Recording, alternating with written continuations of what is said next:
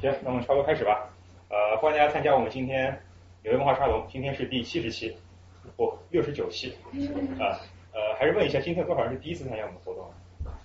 啊，这么多，这么多。啊，好吧，那我要着重介绍一下我们纽约文化沙龙。呃，呃，我是赵志成，我是这个文，我是这个这个活动的呃组织者。然后呢，我我们文化沙龙是一个跨学科的一个交流平台，然后每周六下午都会在这里呃讨论一个话题。那么今天是医生给大家谈谈这个呃学术规范啊、学术造假这个事情，但是每我每次都不一样。像我们上次讨论的是那个呃福格森案，然后之前也会有时政啊、历史啊、音乐啊、艺术啊等等等。如果大家感兴趣，可以到我们的网站上面去看，我们每次活动的呃讲义和录音都放在网上，可以下载。然后我们的网站是 ny 沙龙点 com，沙龙是拼音 ny 沙龙点 com。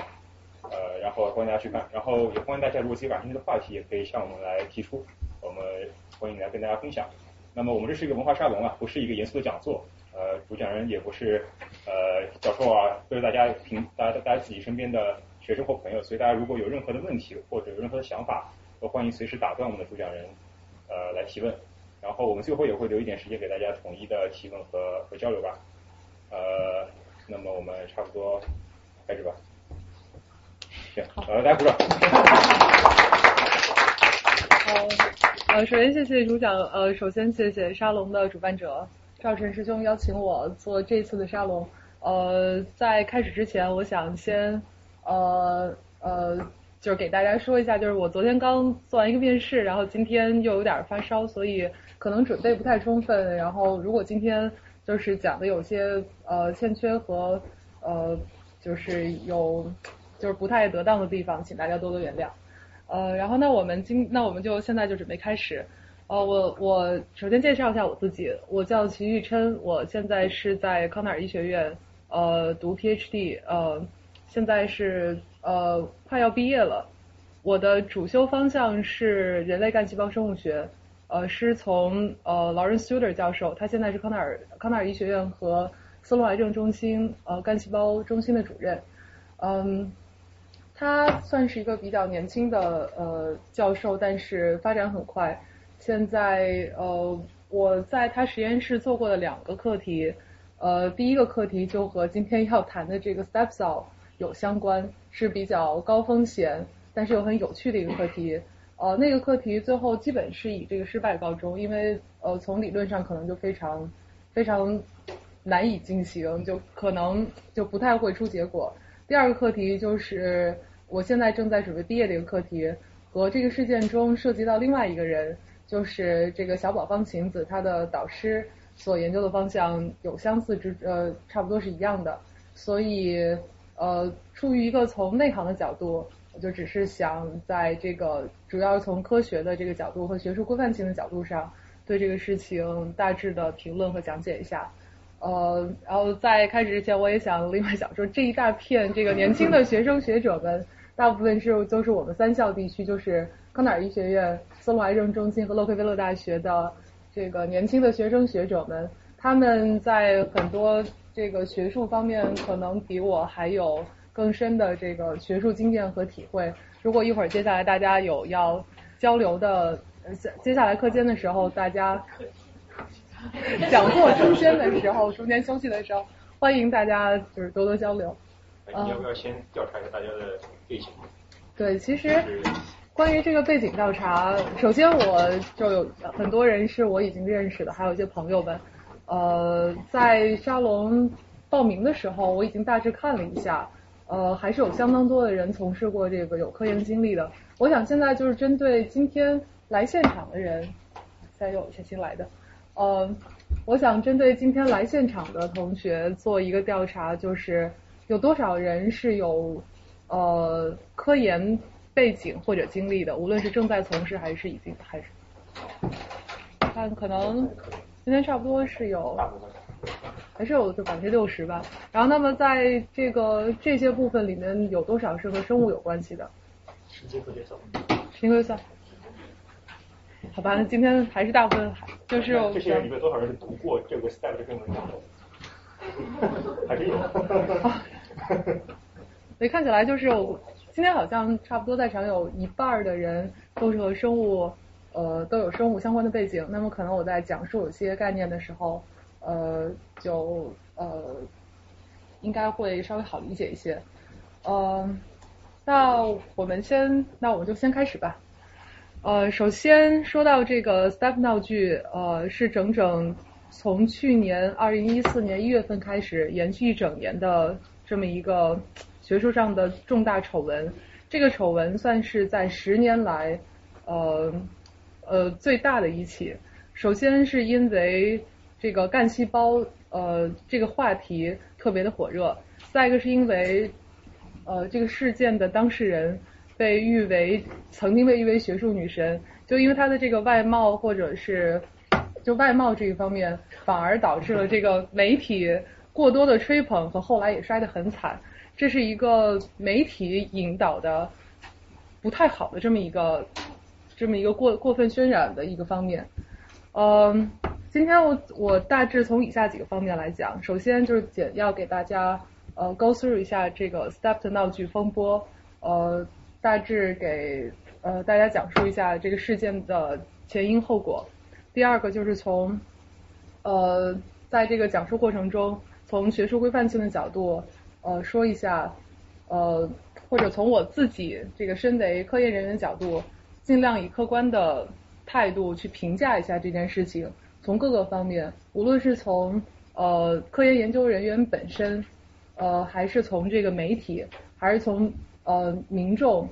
呃，以及整个这个大众的文化，还有呃文章评审和发表的这一这一系列过程，做一个就是给。就是跟大家讨论一下，呃，第三个就是从我自身研究背景这个角度，从干细胞研究的呃呃稍微科研一些的方式来讲述一下干细胞。我这儿写了一个 How old are you？呃，算是一个手短 语吧。就首先是说干细胞研究，呃，它算是一个比较新的领域，它到底这些年发生了什么，经经过了一些什么样的阶段？再一个就是说干细胞研究。就是为什么总是在为什么老是你，呃，在这个干细胞领域发生这个造假重大造假事件？呃，那么首先就是整个去年一年，日本呃统计了一下呃日本网络流行语的大奖，呃第一个金奖就是 Step Out 是不是真的？嗯，然后剩下剩下两条我不太清楚这个。不 懂这个，这个那么可见就是说这个 Steps Out 这个科研非常 specific 的科研领域的这么一个事情已经渗透到了至少日本国内民众的这个生活中的方方面面，呃，就这个这个是事件的主要是主要涉及人小宝方晴子，大家可能在很多方面也都看过了，呃，对于事件的。本身的内容我可能不会做太多的，不会做太多 detail 的这个描述，很多东西，包括我今天讲的一些资料，也都是从果壳网，呃，还有网上的一些媒体中，呃，摘抄过来，呃，如果大家有兴趣的话，接下来可以仔细的去看，仔细的去阅读相关的一些报道，嗯，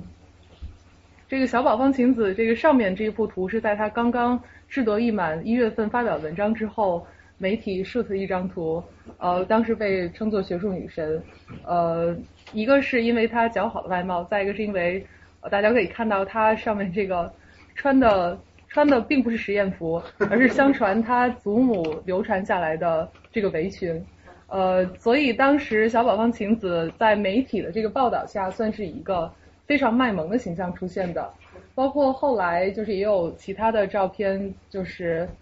呃，对这张照片也有，就是他的实验室的墙上有这个叫叫好像叫母明吧这么一个卡通形象，呃，贴在他实验室各种墙上和器材上，而且他据说他也把他实验室一部分的墙刷成了彩色，嗯，这这个他他自己就我听我听我就有日本的朋友说他这个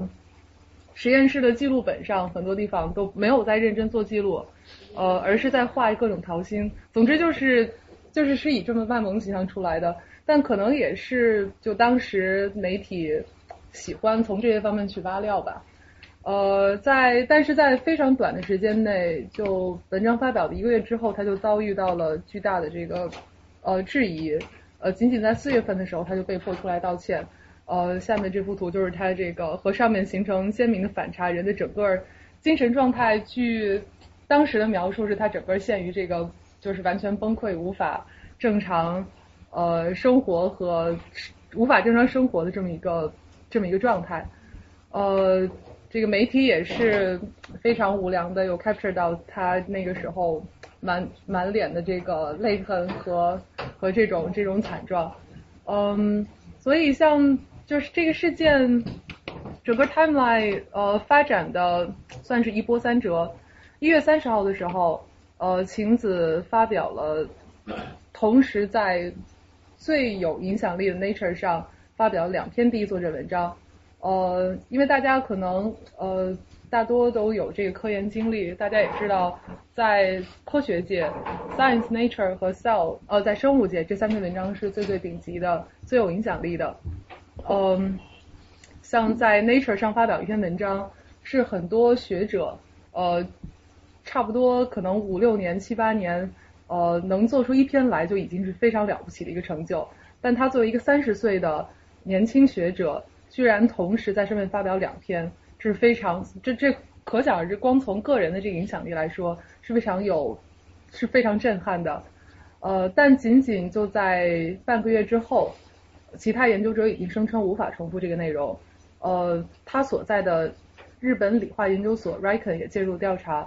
因为他的这个方法相对比较简单，呃，就是结果所谓这个 readout 差不多在十天之内就可以出来，所以他对于这么容易、这么快速的这一个过程进行造假，也导致他的这个非常容易被揭发。呃，在三月五号的时候。呃，研究所发布晴子的方法，呃，以供其他研究者重复。呃，如果在场有一些不是这个生物研究的同行的话，可能不知道，就是呃，生物研究呃这个过程中的一些 variation，这个差异性很多是来自于不同操作者的一些手法不同。呃，它里面有很多非常 tricky 的地方。呃，有些东西。就如果光是按照文字上，就是比如像说明书，你去按照他这么做，未必能做得出来。所以他详细的发表了他的方法，嗯，就是想要指出一些里面的诀窍，呃，以供其他研究者重复。但四月一号的时候，呃，Reiken 的调查已经指出，第一作者晴子存在捏造、篡改这些学术不端行为，并且判定共同作者没有这些不端行为，但是责任重大。呃，一位共同作者是呃叫呃 Niwa Hitoshi，他受命重复了实验。呃，晴子在此时依然嘴硬，声称自己有诀窍，并且自己已经独立重复出两百多次。呃，在四月九号的时候，呃，晴子在公众压力下开始道歉。呃，这个算是基于日本的一个文化。呃，有日本的朋友说过，就是日本人的文化是不论他们自己心里怎么想。呃，和这个事情本身是如何的？一旦出现了这种对公公众形象造成了损害的事情，他的第一反应必须是道歉。呃，之后进行调查，即使是呃冤枉的，就第一开始这个反应也必须要做得出来。嗯，那么在四月十四号的时候，这件事情已经惊动到了日本的首相。日本首相安倍晋三要求学术科学与技术政策理事会制定针对学术造假的规范。和应对措施，在这个时候，呃，日本的学这一下一下牵动了日本学界的各种大牛们，他们这个时候都出来纷纷道歉，呃，针对就不是针对这件事，而是真他们开始纷纷就人心惶惶，开始开始审查自己以前的这个文章，包括最著名的，因为零七年发现这个反编程干细胞呃 iPS 这个技术的山中伸弥教授。Shinya Yamanaka，他那个时候也出来道歉，就是声称他以前的有个技术中，呃，写的好像不太详细，这这种小问题，总之就是一时间就大家都处于风口浪尖之上，就因为这首相都已经下命了。在四月十八号的时候，呃，在这个文两篇文章上的共同作者之一，也是小宝方晴子在博士研究期间的导师 Yoshiki Sasai，他召开记者招招待会，这时候力挺 Step，嗯。在七月七月份的时候，在呃 Riken 的监督之下，呃，晴子也加入了前面 Niva 他已经开始的重复性实验，并且两个人独立进行。这个实验本来预期是在今年的三月份结束的，呃，但后来实际上在去年年底就提前结束了。呃，在七月二号的时候，Nature 终于撤稿，把两篇文章都撤掉。呃，说明 Nature 方面已经不相信这个文章的结果，不论是不是这个结果出来没有。呃，但是在八月五号的时候，这个事情，呃，最最令人惋惜的一步，呃，令令人惋惜点就是他的导师 Sasai 悬梁自尽，呃，在八月五号早晨在他办公室里面，并且留下遗书，对小宝方说，请重现 steps。呃，Sasai 这个这个教授他死的时候是五十二岁，呃，因为我们现在是在做他的这个领域，其实他是非常。他的他是非常研究严谨，呃，研究风格也就非常就是 genuine 和真诚的这么一个呃学者，呃，我之前我们呃无论是我们实验室评价还是其他同行评价，他的研究风格都非常的呃就是就是有很高的 reputation，从来没有过类似于造假或者说呃马虎的行为。我在五月份的时候去参加过，我去希腊开一个呃，就是他们这个领域的呃一个世界大会。那个时候，萨萨伊本来是在呃演讲名单上的，但呃但轮到他讲的时候，反正他没有出现。呃，六月份的时候，另外一个更大的国际大会有四五千人参加的，萨萨伊也在名单上，也没有把他的名字撤掉，但萨萨伊他就是没有出现。呃，那个时候日本的。一些研究学者就是说，是因为日本政府非常关注这件事情对这个国家造成的影响和形象，所以不让萨萨伊出来。呃，但是又就是，但是因为这件事情还没有结果，所以也不能把他的名字从呃这个演讲名单上去掉。所以那个时候已经出现了一些这种媒体和公关上面的一些 conflict。嗯，所以萨萨伊在这个他作为他的导师。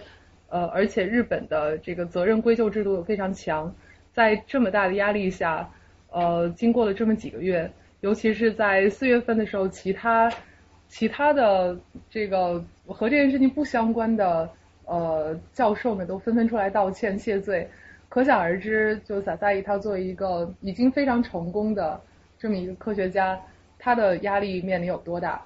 呃，所以他这个呃。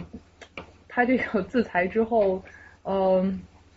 这个 Riken 也开始考虑重组，呃，小宝方晴子和萨萨伊所在的这个发育日本的 Riken 的发育生物学中心。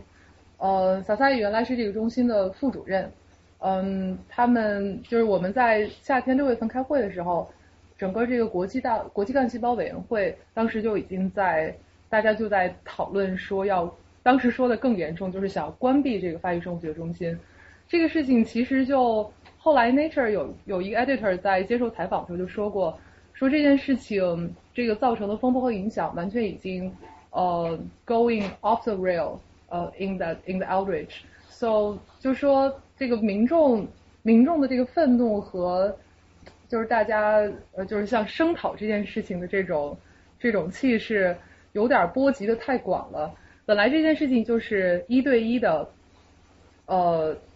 小宝和晴子错了，他道歉，然后和其他人也没有太大关系，呃，尤其是和这个干细胞这个发育生物学中心其他的研究成员应该没什么关系，呃，他的这个他原来的导师萨萨伊确实是在怎么指导他好好做学术这方面是应该负些责任，但是波及到其他人这个就有点不好了，因为呃呃固然维护学术的规范性是很重要的，但如果呃，就因为这个打击一大片的话，其实也会阻碍学术的发展。嗯，所以这个后来这个发育生物学中心没有裁掉很多员，但确实是又重新改了个名字，呃，变成了好像是多潜能干细胞多潜能细胞研究中心吧。嗯。所以这个小宝方剂它是工它是工作于这个发育生物中心，是属于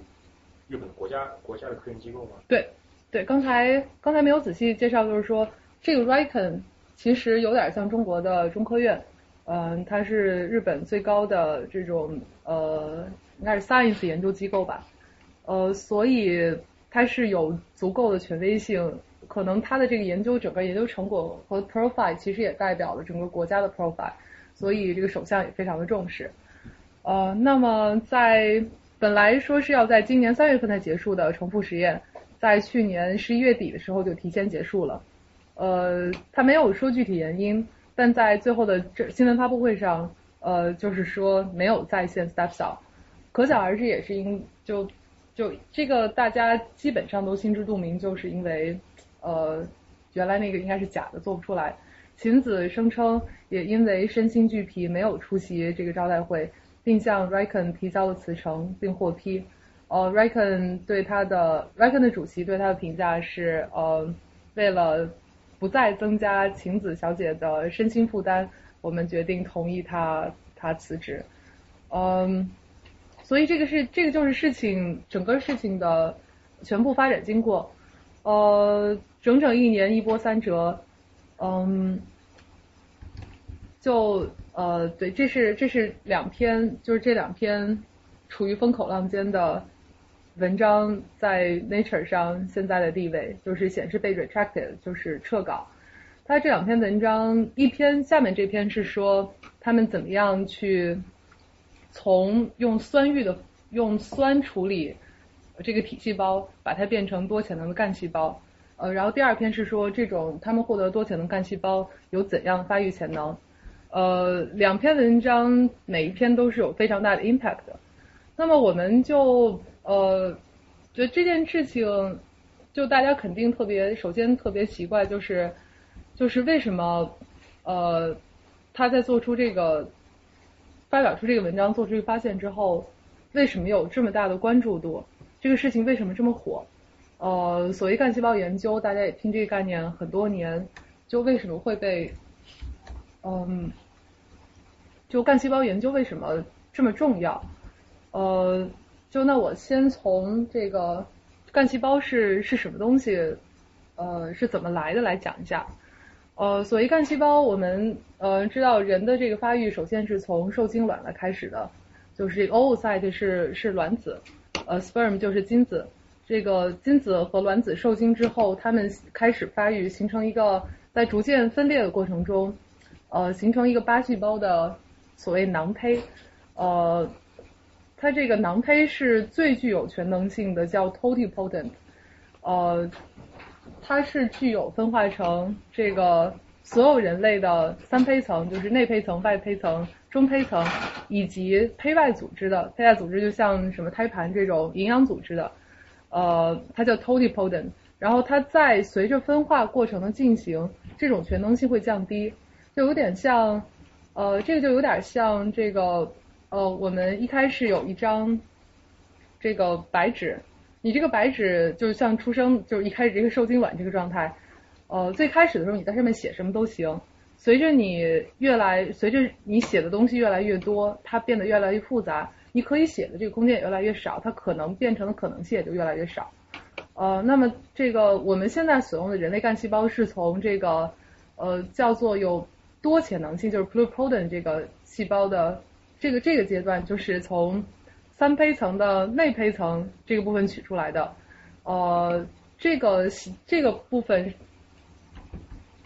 这些干细胞它是具有分化成人我们现在人身上的各种各样组织的能力。我们现在所谓的有医疗应用价值的干细胞也是这一块儿，呃，它在随着人的成长发育过程中还会进一步变成成体干细胞，就是嗯。就是直到我们现在，我们已经成为成人了。但如果某个组织在受到一些临时的创伤伤害，比如说这个呃，就呃，就是有一些像 accident 一些车祸啊，然后你这个把一块骨头或者说一块这个肌肉整个给擦掉了，那么它这个造血干细胞那部分它就会重新刺激当就是这个。比如说进入消消沉状态，这个成体干细胞分裂进行这个修复，但这个胚胎干细胞主要是呃在我们在幼年时期就发育各个器器官用的，呃，那么现在嗯，你说就现在实验室研究人员会从这个呃成人的皮肤细胞上取一块已经分化的皮肤细胞下来，把它重新变成具有多潜能性的细胞，这样它可以以后可以分化成这个具有这个人本身呃就是匹配特异性的呃不同组织的这个能力，呃就可能下面这幅图会说的。可能会更好更好解释一点，呃，简单来说，呃，所谓干细胞，它其实就是既有分就是复制自己的能力，又有这个分化成别的细胞变成其他细胞的能力的这么一种细胞。胚胎干细胞它具有全能性，它一直在不停的自我复制，逐渐它在失去全能性的过程中，它变成呃这个成体干细胞，就呃逐渐的分化成了这个。呃，就是没有这种怎么说，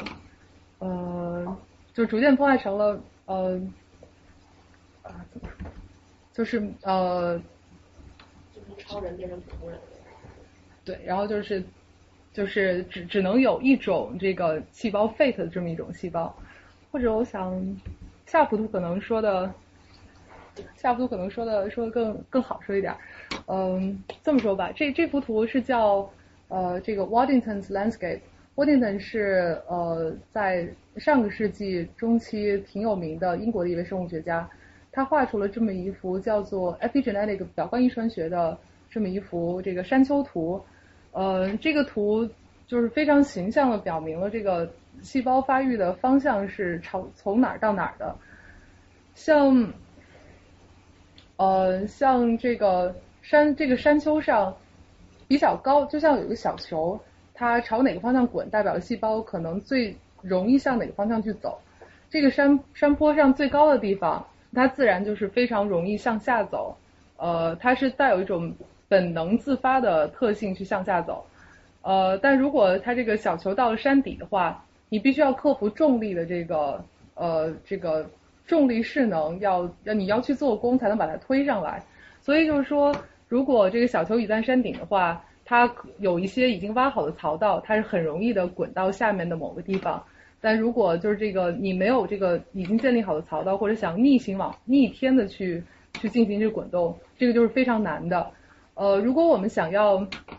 这个从已经滚到下面的这个小球再往上走的话，你就需要增加，就可能得给这个小球增加一些助推器，比如说，你就在其实，在这个生物的角度，就是说，这个已经分化成终末细终末态的这个这个某种细胞，你要想把它变回这个全能性胚胎干细胞，那么你需要就是在在里面进行这个转基因的，呃，用转基因的手段，把它里面插入一些一些助推器，让它不停的表达一些东西，一直持续着，就是用这个。用动力的助力把它往回推，呃，这个是就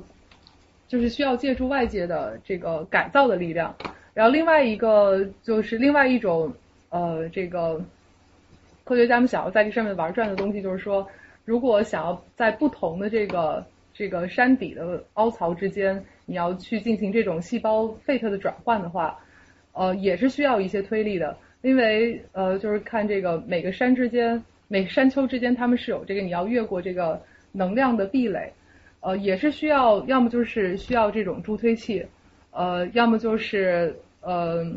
科学家们现在希望，嗯，我们不用助推器的力量，我们能不能直接就是像用风吹，然后把把它从这个就是一个地方吹到另外一个地方？因为如果你在这个细胞中间插入基因，插入又利用转基因的手法。去插入这个其他基因的话，呃，我们现在大家也都知道，对转基因这件事情有非常大的 concern，呃，因为它会改造你细胞原有的基因组，呃，以后它这个你这个助推器在里面放的时间长了不取出来，它可能就会以后就会有癌变的风险，所以呃，如果能用外力的手法，就是我们把它推走，但是不对它进行改造，能达到它这个滚动的目的的话。那是这是最 prefer 的方法。现在基本上科学家们就在这张图上各种玩转，呃，就想怎么怎么着走的都有。呃呃，无论这个就是最后有没有价值，就是在这个上面能够我能够提出一条新的途径来，从一个点滚到另外一个点，这就是干细胞干细胞界现在在热衷于干的一件事情，就是从呃就是原理证明的角度，想要证明，比如说这条途径是可行的。呃，刚才说这个就是你要安装助推器转基因这个手法是，嗯、是有风险的。那么现在比较被大众 prefer 的方法就是我们用风我们用风吹的办法，就是呃如果有我们能够 target 到这个，比如这个小球它的风眼在哪儿，呃就是它的这个有点像它的能够正好接受这个这个推力的这么一个弱点，然后你轻轻的一这么一推，它正好就把它给推走了。这个是就是我们都在想找的一个方法。呃，像小宝宝晴子这个事情，这他这个他这个研究为什么这么呃这么被 prefer 或者这么被呃就是这这么让学界激动的，就是因为他的方法就是一个不需要插入这个助推器，而是利完全利用外界处理这么一方法。他用的是酸处理，酸处理的话就只是呃你去改变这个细胞，然后等把它试图从这个下面，比如说这个最下面这个点，然后回到最上面具有全能干性全能性的这么一个点，然后等它变回去以后，呃，等它变回去之后，你再把酸这个环境撤掉，那么一切就就是是一个 perfect 的一个状态，就是也没有也没有对它进行改造，它又回到了原点。呃，所以这是非常 promising，呃，和以后有就是有利的这么一个，呃，这么一研究，这么一个呃研究目的吧。嗯、呃，我问这个，你先吧，你先。当年那个山中生命，他那个方，他那方法是怎么样的？对，就是现在就要就是这么多年来，就是大家在这上面玩玩转，就是用不同的方法去实现不同途径的这个呃这个滚动。呃，当年山中伸弥就是新亚马卡他得诺贝尔奖的那个发现，就是说把终末细胞，把终末状态已经分化的细胞，呃，然后把它推到这个山顶，它用的是就是加入助推器的方法。像基对，用转基因方法，就是它那个方法，嗯，就被大家说是非常 smart 的一个方法。实际上，它实验室当时的一个 graduate student 做出来的那个方法，它就是它 basically 最开始他们设想的原理就是说，呃，我想要把这种细胞，比如说称为 B 细胞，然后这种细胞，比如说我们假设它称为 A 细胞，呃，把 B 变到 A 的话，呃，他第一步他想的是说，我看这两这两个细胞有什么差异，就是 A 比 B 多了哪些东西，它比它多表达了哪些基因，然后他选出了差不多二十几个，最后最后差不多是有十九个这个 A 显著比 B 呃多表达的一些基因啊，他把这些基因作为 candidate，然后再想哪这些基因的哪些组合去做成助推器去装进这个 B 细胞中间，可以让它就是不断的让它去接近 A 细胞这个状态。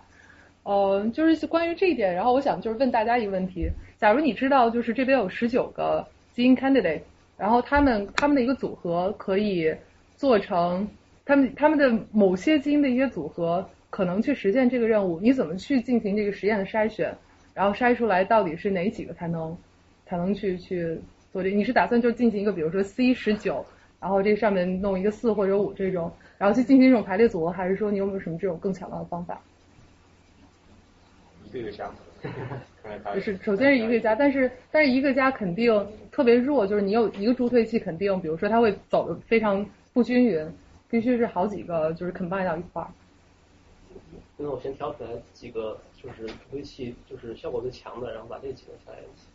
对，这也是一种方法，我觉得就是先挑出效果最强，但呃，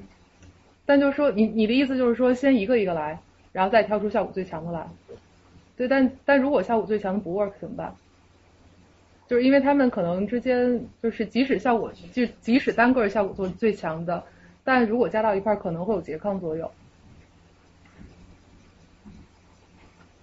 把加到一起往外讲，是。再放一坨进去，然后再一个一个往外进。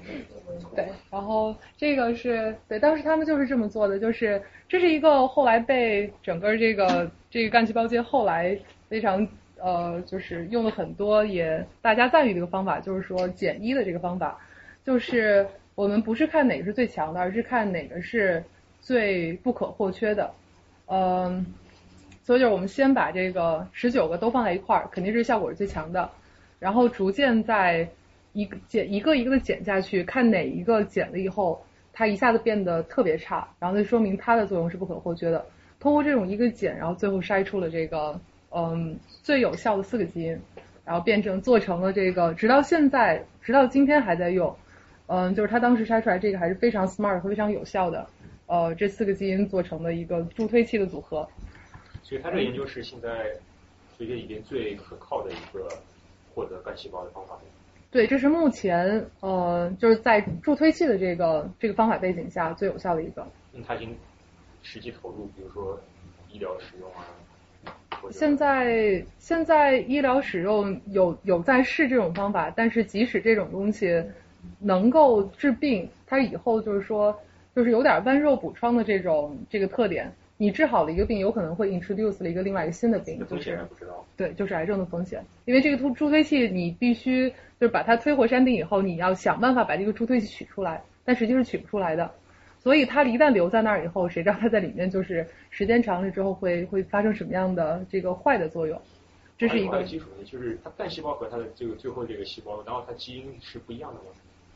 它的基因，就是如果你是要转基因的话，那一部分改变的基因组肯定是不一样。自然的自然的分化的过程中，它的基因肯定是保持不变的。对，自然就是基因，我们整个人全身的这一套，这个任何不同的细胞基因组是一样的。这它它具体呃怎么不一样，才是它的呃不可逆的？对，就是这张这张图其实是叫做 epigenetic landscape，就是 epigenetic 是生物学上叫做表观遗传学，就是他说 epi 就是 beyond 的意思，genetic 我们知道是 DNA level 的，然后我刚才已经说了，就是呃所有这个这些细胞只要是来自同一个人身上的，它的这个 DNA level 的这个水平是完全一样的，但是在 beyond DNA level 这个 DNA 怎么去修饰和最后怎么表达，就是在产生 RNA 和蛋白的过程中，这个部分是不一样的。那么就是这个 landscape，它其实画的也就是说，这个随着我们人的不停生长，一开始最年轻的这种细胞状态，就是具有最最多潜能这种细胞状态，就是干细胞，它是像一张白纸，你什么都可以写。嗯，然后但是随着你这个后来细胞越来越分化，越来越老，它这个上面被写的越来越满，你就不可能很难再去擦去这些已经写上去的印记。嗯，呃，所以这个越到下面的时候，这个就是它上面就是所所身上所刻上的这种，你要注定要变成这一种单一细胞，这个印印记会越来越多，就越来越难回去。呃，这有一个基础性的问题，就是说现在的一个成年人身上，他身上就已经没有干细胞了？这种说法。对，刚才就是说这个干细胞，它身上有这个不同组织有所谓的成体干细胞，就是但是这种干细胞和我们上面说的这个地方的这个是不一样的，它只有它只有分化成这一个组织特有的细胞的能力，而不是所有的细胞能力。那那个全能干细胞就只有在人的胚胎形成过程之中才会存在，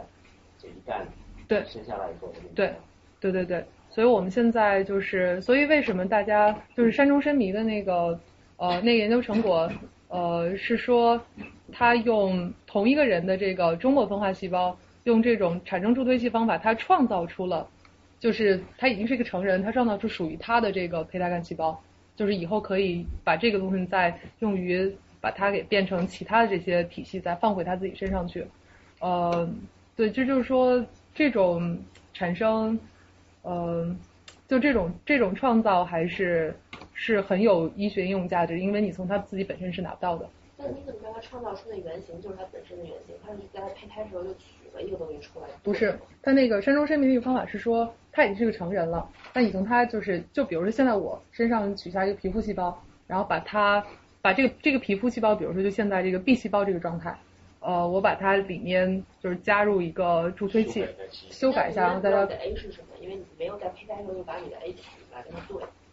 是吧？就是你现在只是假想中 A 是什么，但不代表你真的那个 A 细胞就是什么东西。修复修复的那个 A 细胞不一定是原体 A 细胞，是这样。呃，是这样，就是说，如果你把这个 B 推回 A 这个位置的话，它理论上来说，它应该是和你本来身体内你你胚胎时候那干细胞应该是一样的。按理说，如果就是说你这个修复过程，比如助推回去这个过程足够好的话，足够完美的话，按理说是应该完全能回复你你幼儿时的那个胚胎干细胞那个能力的。但实际上就是说，理论和现实总是有非常大的差距。我们这个实验室实验就是现在在体外这个培养这个过程，只能说是尽善尽美，但是完全不可永远不可能接接就是实现真实的细胞状态。每一次就是在这个过这在这个漫长的往回推过程中，它会遇到各种各样的阻力和你这个经过任何一次外地的外界的改造，包括你个细胞每天它在这个盘子上长，你这个每次你去就是在培养它过程，它自己都会发生这个自然的遗传漂变和这个突变，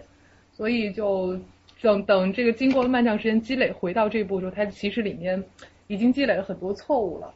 嗯、这种错误可能是。嗯，这个也是以后就算是不用这个助推器的方法，你用风把它吹上去，然后这种过程中积累的一些可能错误也是以后有隐患的。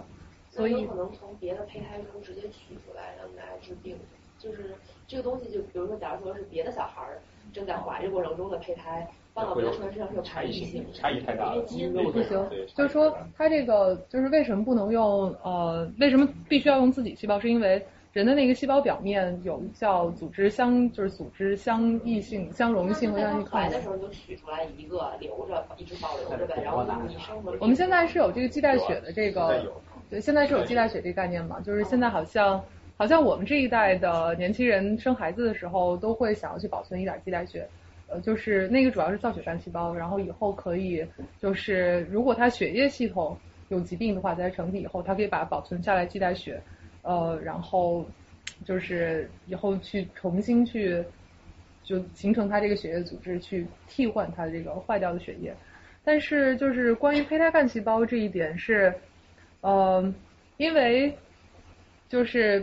脐带血是你就是怎么说呢？就是你可以刺破它这个呃，就是不是就是说那个脐带你可以就单独取出来一点，你不会影响这个孩子。但是胚胎干细胞，因为你取了那点儿之后，你就影响到这个本身胚胎发育了，所以你必须是用已经就是堕胎的这种子胎中去，嗯，堕胎这种这种这种个体中去取，你不能说从我本身去取，这个是没法实现的。嗯胚胎干细胞跟造血干细胞区别是什么？胚胎干细胞是最最原始的这个阶段，就是它刚刚发展到就是一个受精卵，它分裂了它分裂了三次，然后形成了八细胞的这个囊胚，然后再再分裂一段时间，它形成了三胚层这个阶段。但是造血干细胞是在它这个过程，在这个东西继续继续成长，都已经开始形成一个胎儿的这个形状的时候，它逐渐在这过程中形成了这个血管组织，是从应该从中胚层，对用来产生别的组织。对，造血干细胞它是一个细胞可以产生所有这，比如说呃血液系统里面的红细胞、白细胞、免疫细胞、什么淋巴细胞这些的。对，然后对，总之就是说，这个科学家们现在基本上干细胞学界在干什么事情，就是就是是在就是在这个玩转，不停的玩转这个图，大家都是争先恐后的想要自己在这个图上标出一条途径来说，我是第一个发现这个途径或者第一个实现这个途径的人。然后甚至这个现在这个，我觉得这个领域现在已经变得有点儿，嗯，就大家有时候甚至不太关注这个应用价值，单就是这么这么绕来绕去，比如说随便我指出一点，你能不能实现这一点？然后如果能实现的话，这个就是非常有 impact 的这么一个叫做 proof of principle，呃，就只是从这个理论上去证明可行，呃，这么一种价值。然后下面配了一句这个就是山丘中的一个歌词，就是说这个越过山丘虽然已白了头，我的意思就是说，像从最山顶到最山底，它是其实是一个就是细胞生长过程不断这个呃，不能说是老化，但确实是就是不断的变变老，变得更分化的这么一个过程。呃，你已经就是就是嗯、就是变成这种比较老的细胞，你就应该老老实实待在这个山谷。但是你想要就是越过这个山丘往回走，或者说往别的山丘去走的话，这确实是一种逆天的行为啊。所以这个这种行为确实就是说，呃，得要付出的代价就是你可能在这过程中你要你要被迫安装安装上这个助推器，或者说这个在回去走往回走的过程中要呃产生很多这个基因突变和错误，为以后带来很大的隐患。嗯，就研究干细胞目的是什么？是让人长生不老，是吧？再生的，没有，就是说一个是干细胞在这个图上也可以说明，就是说呃，这是干细胞的状态，它有几个目的。第一个就是很多实验室，包括我们现在实验室主要做的所谓正向分化，就是按照它就是最自然的路径，这样可能它产生错误是最少的。从山上到山底的任外另任何一个这个任何一个 fate，任何一个命任何一个命途，嗯，它产生一个特定 fate 之后，它就可以把把这个细胞重新嗯去 replace 你自己身体坏掉的这部分组织，这是其中一个途径。嗯，然后呃另外一个另外一个途径就是说，如果从就为什么有些人喜欢就是想要从比如说从一种干细胞呃不是从一种终末分化的这种细胞变成另外一种 fate 呢？是因为它如果越过了这个阶段之后，它其实可以越过这个年龄的这个年龄的这一这一道坎儿，就是说，嗯、就是嗯，比如说我们干细胞，就是这个研究领域里有有一块很大的叫做 disease modeling，就是呃模拟疾病，有些疾病是老年性的疾病，呃是用干细胞作为一个 model 去模拟的。就是这些老年性的疾病，如果你要用干细胞去模拟的话，你就必须等干细胞一直长长长长到就是让很长的这个 culture 时间，等它长到差不多，比如说人对应人的八十多岁的时候，这个非常费时间。但如果你现在找到了一种，比如找到了一种风的这个途径，是这么着直接吹的，那么你就可以直接找一个已经年老的人的，比如皮肤细胞，把它这么很快的这么这么横向走一下，它就还是能保持它是年老的这么印记。然后进行这个另外一种这个细胞种类的模拟，所以就是说，嗯、大家在这上面各种玩转，然后同时这个不同路径，有些路径也是非常有实际的实实际的意义的。这也跟那个克隆人研究没有关系。克隆人呢是克隆人是是呃是这么一个概念，就是所谓克隆是说，嗯、我不知道就是大家了解不了解，就十几年前那个第一个克隆羊叫做多利，呃，所谓那个克隆是说，它从呃羊 A 身上，呃取出一个供体细胞，就是它的就是它的一个体细胞，然后放到羊 B 的呃去除了核的这个卵子细胞里面，然后这样的话利用就是这个呃羊 B 的这个卵细胞的这个细胞质，给它形成一种反编程的环境，或者把它重新编绘成这个胚胎性的这个环境，然后它去编成这个羊 A 的这个这个细胞核，这样基因是羊 A 的，基因是阳 A，但实际上这个最后克隆这个个体出来，它是占有了三套染色体。我们知道人是差不人是就是平均不是平均了，就是正正常人是正常人是有两套染色体。呃，然后这个受精卵呢和这个精子，它们作为这个生殖细胞是有一套染色体，所以你从杨 A 身上拿了一个已经成熟的这个两套染色体的，移植到这个杨 B 身上以后，最后这二加一加起来其实三套染色体，最后出来的其实算是有点儿呃，就是不太正常的这么一个核型的，但你放在羊 B 身上，不放在细胞液里是吗？对，就是去除它的细胞核，用羊 A 的细胞核代替它因为染色体只。在细胞核里面，你把细胞核弄出来了，为什么还有三套？这还是两套？啊，对，那个我我想是那个，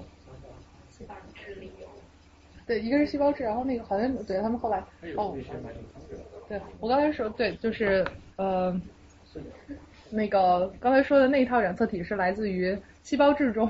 有所谓的这个线粒体的这个细胞质遗传，就线粒体它不用于不用于不用于细胞的分化。呃细胞那个也会对就是以后的功能会产生影响，但是可能影响会比较小，对。对对，然后是说，是说这个，然后刚才说三套好像是后来他们做了一个，是前几年在那个就纽约干细胞研究所，他们做了一个人的那个克隆细胞，那个好像里面是有三套的。那这种方法能用到重生这个干细胞吗？我把一个人的细细胞的细胞核拿出来，然后放到一个这个人。嗯，对，这个就是这个就是呃克隆人的目前的理论基础。就是说，他先把它这个弄成一个这个融合的受精卵的一个状态，然后把这个受精卵再经过上面这个过程的分化，把它从这个地方分化到呃这个阶段，从这里面再取干细胞。所以它不是目的，不是克隆出整个人，而是克隆克隆出这个人的干细胞。这个以后就是还是从这个阶段，还是以后有可能克隆出整个人的。然后也从，然后如果从这个阶段再取的话，以后就可能克隆出它的单个的一些器官。但就是说，呃，对，但就就看你从哪个地方去取取细胞了。如果是这个阶段就受精卵的话，你是有可能克隆出整个人的。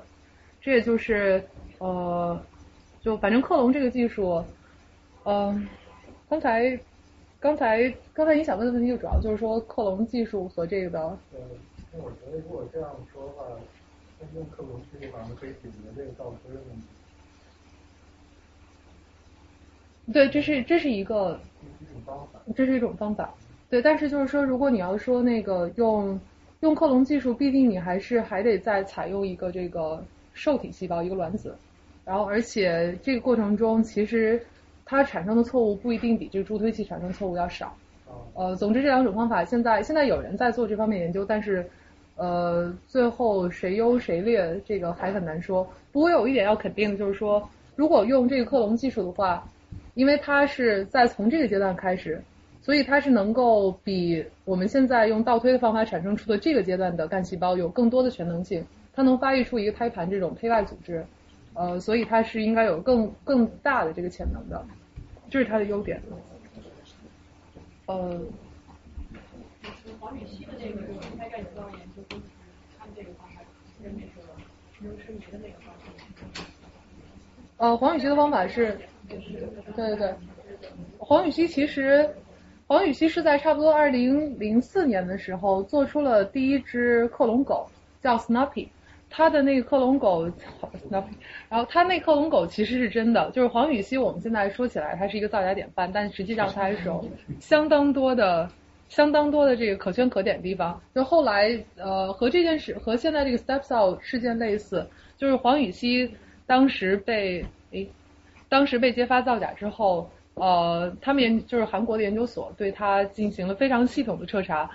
呃，所以说这个造假这个事情不光是这个耗费大家浪费大家的感情，而且非常浪费科学界的这个各种科研经费和力量。你需要去动用所有的力量让大家去重复，把他以前所有发表过文章全部筛查一遍，哪些是真，哪些是假的。所以就是对黄禹锡确实筛出来，他克隆狗的研究是真的，而且他其实在提出的那个人类呃就是克隆人类的那个细胞系。呃，有一部分有一部分好像是就理论上是可行的，但是他当时做出来结果是假的，但是实际上那个理论是可行的。就零一一一年的时候，后来在就是纽约干细胞研究所 New York Stem Cell Foundation 就在纽约上州哦不是上城那边，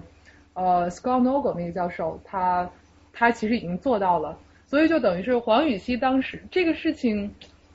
就是说黄禹锡当时他自己没有做出来，但是他提出那个。理论其实是是真的，呃，这个事情，所以就是说，对于小宝和晴子这件事情，我们现在也很难说。小宝方现在是一个明确的造造假，呃，他没有做出来。但是至于这个科学问题本身是不是真的，可能也和黄禹锡事件当时类似，就是以后有可能能人有人能够做出来。嗯，那么就是黄禹锡那个克隆狗那个事情，呃，克隆狗它完全利用的就是和多利那个类似的，它是用。呃，那个叫 somatic cell nuclear transfection，就是把呃，就是用受体狗的一个细胞核移植到这个卵子中做成的。因为当当时还零四年，而就是 Yamanaka 的这个倒推的这个方法是零七年才才做出来的，所以在零七年之前的所有这个关于克隆或者说干细胞的研究都是用这个这种细胞融合的方法。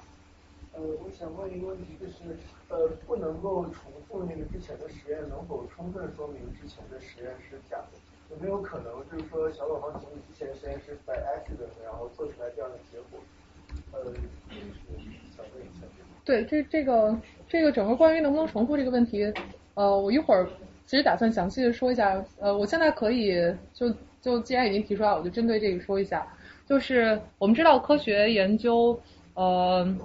我们一个人发表了一个 claim，他有一个发现，或者说我觉得我有个怎怎样理论。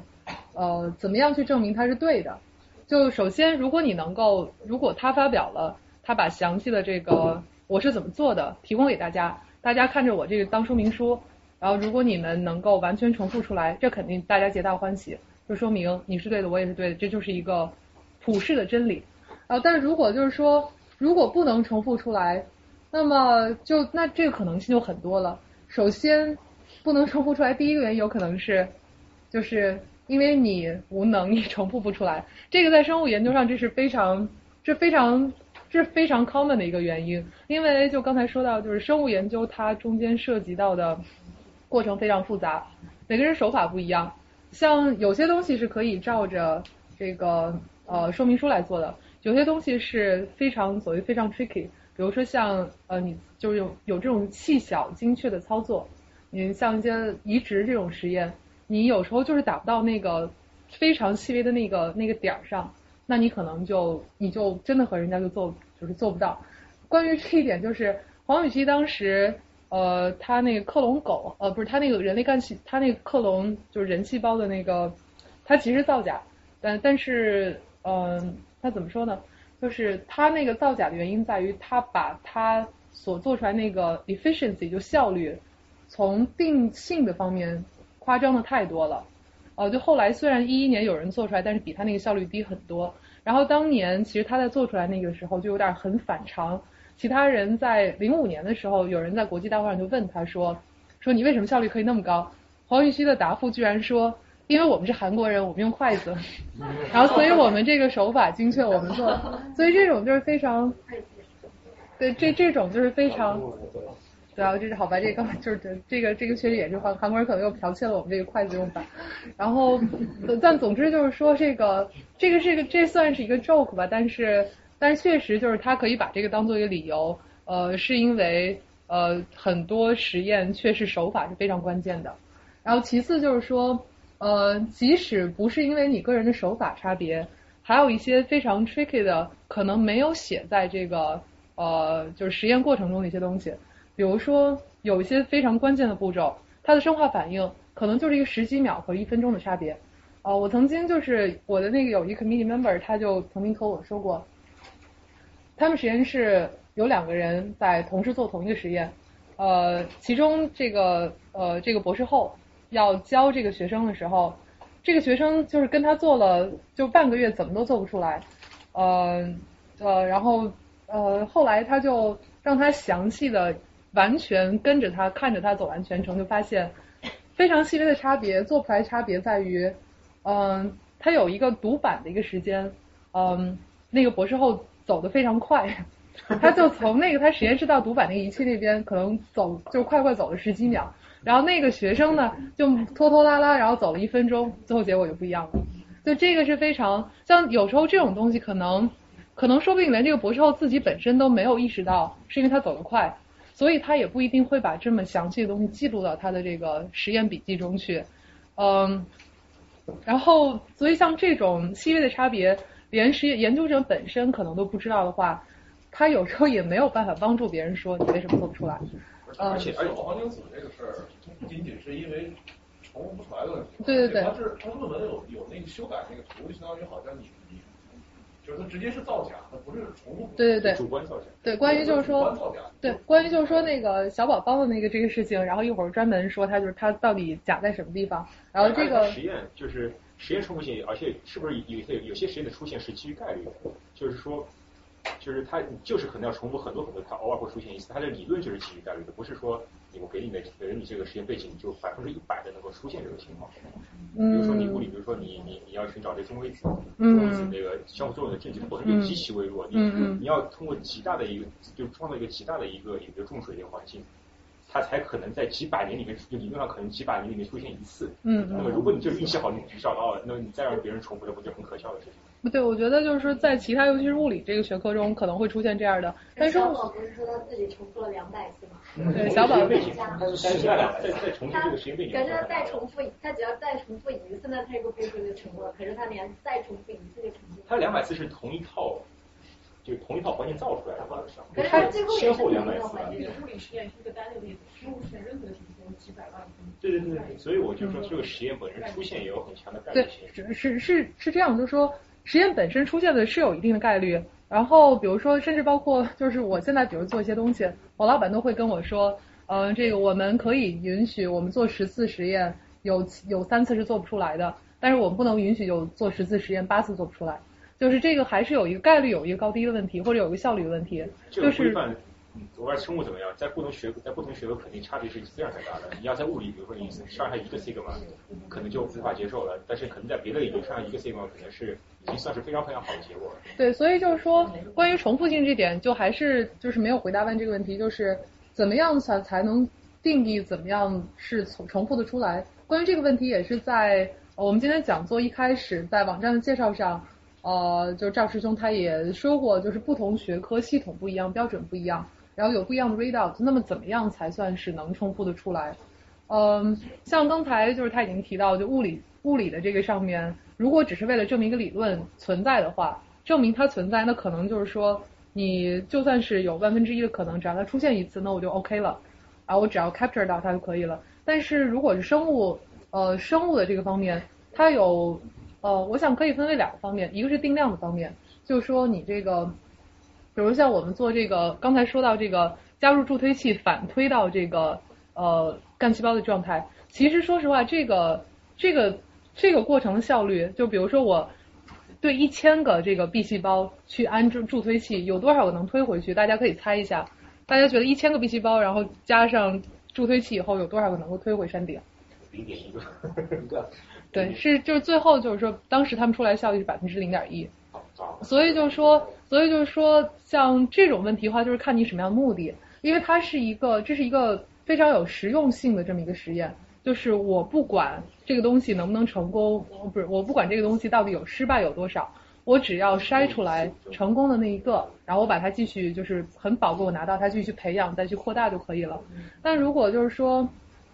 但如果说我们是，就是我们最后要的一个东西是直接把这一大堆东西去进行某种应用的，那那么它的这个成品率或者成功率就非常重要。所以像这种这种问题，完全要看就是你要回答什么样的回答什么样的问题，要有什么样的目的。就整个研究，我觉得其实说实话，我觉得整个研究都应该以这个 utility 为主导，呃，进行这种研究，就是嗯。呃，大家现在很多时候，现在这个生物学中的研究课题目的，就呃有时候会在一种坏的情况下主导，就是比如像现在这个图，大家就是以呃很骄傲的，我可以比别人多发现一条这个从一条到另一条的这个途径，呃呃，然后为这个发一篇大 impact 文章为骄傲，但实际上你发现这个新的途径到底有什么意义，其实未必未必知道。但是只要你发现一个新途径，你可以发一个很好的 journal。这其实不是一种很很良好的导向。你必须是先，就是你必须先知道我我想要什么样的这个 utility 这个价值，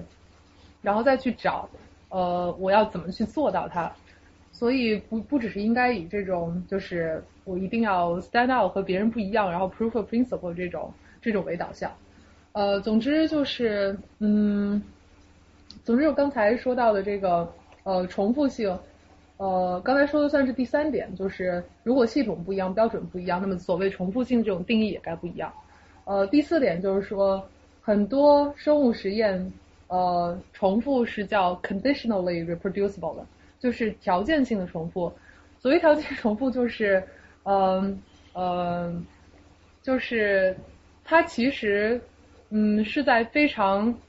很窄的一个限定的范围内才能重复的出来，有时候这个限定范围可能会被研究者者 realize 到，可能不会 realize 到。嗯，如果他就是嗯，就或者怎么说吧，就是本来呃这个就本来就是呃这么说，就是 就比如说我们想要用这个吹风的方式。把这个一个细胞推到另外一个地方，本来呃你这个如果是一个比较好的经典的 protocol 的话，这个经典方法是说你只要告诉大家呃你找到哪个方向吹哪个方向的风，然后那么这个方法就一定可行。但实际上呢，就是就是大家很多时候重复出来是必须在什么某时某刻，然后这个非常精确情况下由谁来吹这个风才能吹得好，才才能吹得过去。我想给一个例子，就是我自己的一个例子是，呃，我我现在做的东西是从山顶，呃，这干细胞状态向下面某一个方向去分化，然后呃，这个本来这个路径，嗯，我在一开始这个研究的时候，呃，这个是已经找到了一种方法，呃，就是比如找到了一个方向的风，可以怎么去去吹它。但实际上呢，后来发现我用的其中一种特别重要的这个试剂，它是呃，就是每天去培养细胞一种血清。它那个公司在换了一批新的产品之后，还是这个东西，就就它完完全全就是这个东西，只不过它就是说啊，我们这个就换了一个新的 batch，嗯，然后就 就整个结果就就完全不一样了。所以我导致我现在就是我在写文章的时候，必须在呃方法的部分说，呃，我们这个结果是在这个什么什么公司这个这个这个批次的这个血清下面完成的实验。但问题是，但问题这个公司在做这个批次的时候，他们所记录的实验环节也不一定是完整的，对吧？对。所以你也可能你让他们再造一批，可能又他们也造不出来那一批次的。对，就是说，所以这个事情。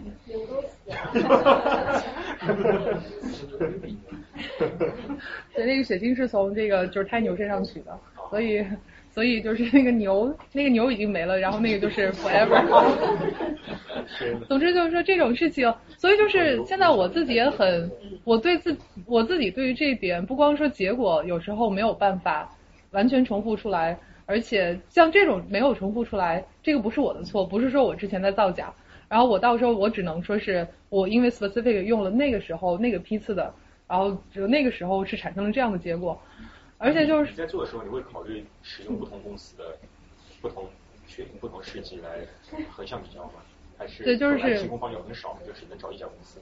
首先是像我像我的这个 case 是那个提供方就很少，就那一家，然后其次是即使有很多家。呃，这个生物过程，它这个生物实验涉及到太多的过程，每个过程涉及到太多 factor。如果你每个 factor 都考虑到这么多 permutation 的话，那最后结果就是完全 enormous，你完全没有办法正常进行实验。所以就是我们，所以就是说，无论是在就是科学研究界，还是这个这个 vendor，就是商品供应界，他们他们的 reputation 很重要，就是你保证你的 consistency，然后是对整个推动学术发展，让学术顺利发展是非常有用的。就像如果你学术研究造假了，那么我们就需要后续投入很大的精力去调查这个造假。如果你这个 vendor 这方面你没有 control 好你的这个产品的 quality，那么你出来之后就会给大家造成很大的这个不一致性，就是大家就需要花费很多时间去比对，然后怎么样去帮助你去 control 你的 quality，这又是浪费了很多资源。所以就是在这个供体供体这个 vendor 供应商的环节和我们这个研究的环节。就是大家都需要保持非常高的这个 reputation，保持一致性，嗯，才能够。看起来这种情况难以重复实验的情况是非常常见的。那为什么你像那个消防局导师他会会自杀呢？就是如果这是一个学术认为是就重难以重现是正常的情况，那么也不会产生这么大的一个一个一个一个批评吧？对，就是首先呃，他导师自杀主要是来源于媒体的压力。然后他直到最后死的时候，他还抱着满怀希望，对小宝方晴子留了遗书，说请在线 step up。呃，然后其次就是呃，这个对于我们 in general 来说，重不能重复有很多的原因。但是小宝方晴子的这个 case，呃，我们可以先先 move，就是往下走一点，就是说小宝方晴子这个 case 是他明明确确自己造的假。呃，那么实话说，就是小宝方晴子这个 case。我们直到现在没有办法说科学问题本身，这个问题本身是不是真的？呃，这个事情可能就是要等嗯几年之后，再等别的科学家来验证。呃，因为我们做不出来一个东西，不代表这个东西是假的。呃，这个有可能就是我们能力不够。那么小宝王晴子这个事情，首先从我自己的角度来说，当我第一次看到这个文章的时候，这是其中一张图，呃。从我自己角度来判断，我觉得这个假的地方在于，左边是正常的胚胎干细胞，它是非常密集，就是大家可以看堆在这儿密集的这种，就是成为一个一个的 colony，就是叫做叫做这个群落。它它这个就是这种之所以这么密，是因为它在特别快速的分裂，所以证明它是非常 healthy 的状态。但是小宝宝青的这个细胞，他说他生成它变成的这种胚胎干细胞，在十天用酸处理之后。它就变成这个样子，这个样子对我来说也非常熟悉，那就是我在 culture 时候把它给弄死了的细胞，然后弄死了的细胞，它这个文章就是最重要的一个 readout 或者说一个结果验证是来源于叫做 OCT4 这个 GFP reporter，Alpha 是胚胎干细胞最重要的一个指标。呃，简单来说，它跟这一个这个绿色荧光的一个这个嗯报答，就是那个表达怎么说呢？报告的这个蛋白，就是如果这个基因得到了表达，呃，它开始表达这个 Alpha 标明它成为干细胞，同时它的这个绿色就会亮起来，呃，就是它的一个 indicator。嗯，它这里面声称说这个他已经发现这些细胞绿色亮起来了，但实际上，另外一点他没有说的就是，呃，在生物体上，如果是一个死掉的 细胞的话，它是会有自发荧光的，呃，然后这种自发荧光，这种它这个是非常像，就是我在就是 culture 过程中看到自发荧光，然后这些这些细胞也看起来非常像死细胞，一点都不健康。所以这是我自己首先看到这篇文章的第一个反应，我当时不太相信，而且我当时在刚看到这个文章的时候，我就问过我老板说，对于这篇文章怎么看？他好像当时他不是那个他不是 reviewer，但是他当时好像曾经也受邀要关于这篇文章写一篇这个 comment，但他后来好像没有写。我问他说你对这篇文章怎么看？他很非常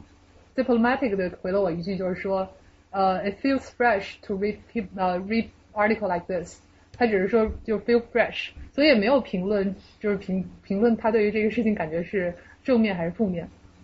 然后另外一个就是说，这后来呃，就是大家这个是我从果壳网摘抄的，如果有大家有兴趣的话，可以去那个网上看更多的关于这个事情 detail 报道。嗯，就是呃，大家就深度挖掘它这个数据和图片。发现了深度的造假证据，呃，其中一个就是所谓的这个胶图，呃，这种呃这种胶是我们生物学上非常常见的一种，嗯，把它把 DNA 放在琼脂糖的这个凝胶的跑道里面，呃，在呃因为 DNA 是带有负电荷的，在这个电场的作用下，它就会根据大小，呃，去跑出不同的这个长度，呃，这个跑的这个长度和它的 DNA 的呃这个 DNA 本身的质量和大小是有关是有这个正相关性的，嗯，这个图呃是非常重要的一张图，反正这个 point 给大家 point 在于，明显可以看到中间这条链它的这个这块比较深，然后其他这个地方在经过 over over exposure 之后很浅，说明这条图是后来呃经过 PS 处处理上去的，这明显是有一拼接痕迹。这是一个中间那个是黑的，对这个地方，这个地方发深，然后这些地方就是就是发白的，它经过这个，对，它就把这左边这张图，它就是用过曝处理之后，这是就是大家读者们挖出来的。然后另外一个另外一点就是说，它在那个呃文章的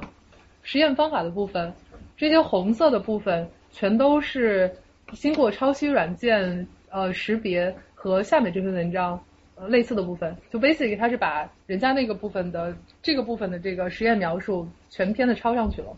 呃，这个也是典型的这个学术上不允许的抄袭抄袭的这么一个手法，呃，不过说实话，我 personally 对于这一点来说，我知道就我们这个领域里面，因为这种呃，因为这种就是实验方法描述是非常典型的，就是这个呃写写过程的这么一个。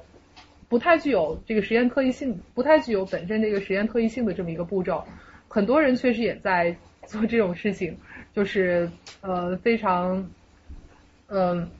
就是很很就是很老套这些东西，可以很多人就是这么这么照搬的，顶多改一改。所以这个也虽然是一个学术不端的证据，但确实也是很多人都在做的。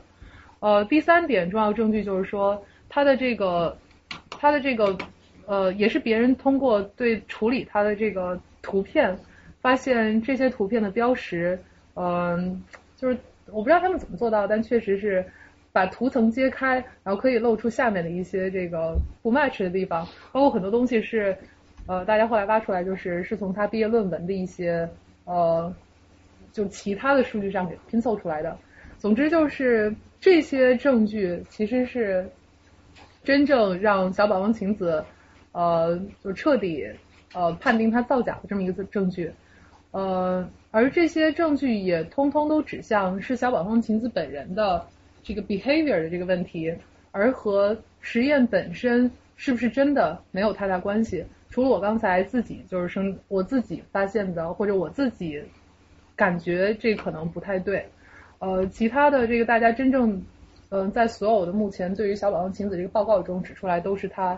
呃学术不端的证据。哎，像你们生物里面对这个做图有什么样的规范？是任何的修改都不允许吗？比如说我把这个图调亮一点、调暗一点，可能都会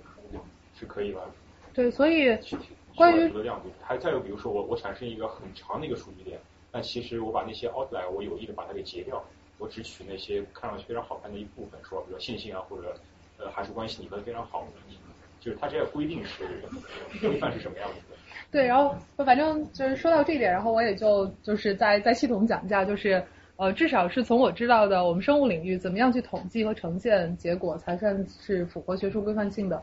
呃，就首先在这个呈现结果这一方面，就刚才师兄问到的，呃，如果是 data 的话，就是数据的话，呃，如果是有这个 outlier，就是所谓的异常点，比如说大家其他曲线都是非常，你做了很多次实验都是完全符合一个拟合的曲线，但有一个就和它差特别远。然后，那么如果你想要去掉它，可以，但你必须知道，你明确你那一次，你知道是你做了什么东西是错的，然后才能去掉。如果不知道，那就不能去如果不知道就不能。然后，但其实际上，如果你不知道，然后也不能去掉它的话，即使有一个 outlier，最后你因为你要这个 plot 这个 error bar，就是你要 plot 误差的话，呃，其实有一个 outlier 差得很远，最后 error bar 也不会很大，是因为你这个当你的 n，我们统如果有就是大致学过统计的这个，差不多知道，就是如果你的 n 呃逐渐在增大的话，统计的样本在逐渐增大的话，即使有一个和这个平均值差得很远的，最后对它的这个标准差和这个方差的影响也不会很大，因为它这个 n 是非非常大的，所以有一两个 outlier 其实是完全没有关系的。呃，如果你想要，如果你看到一个 outlier，我们一般的做做法就是说，啊、那你就多重复几次实验，把这个 n 主动的去增大，然后这个还是把那个 outlier 本着学术规范性的这个严谨性的原则把它 include 进来，嗯，然后通过多的 n 来来得到一个比较好的结果。这是对于数据数据的这个嗯统计。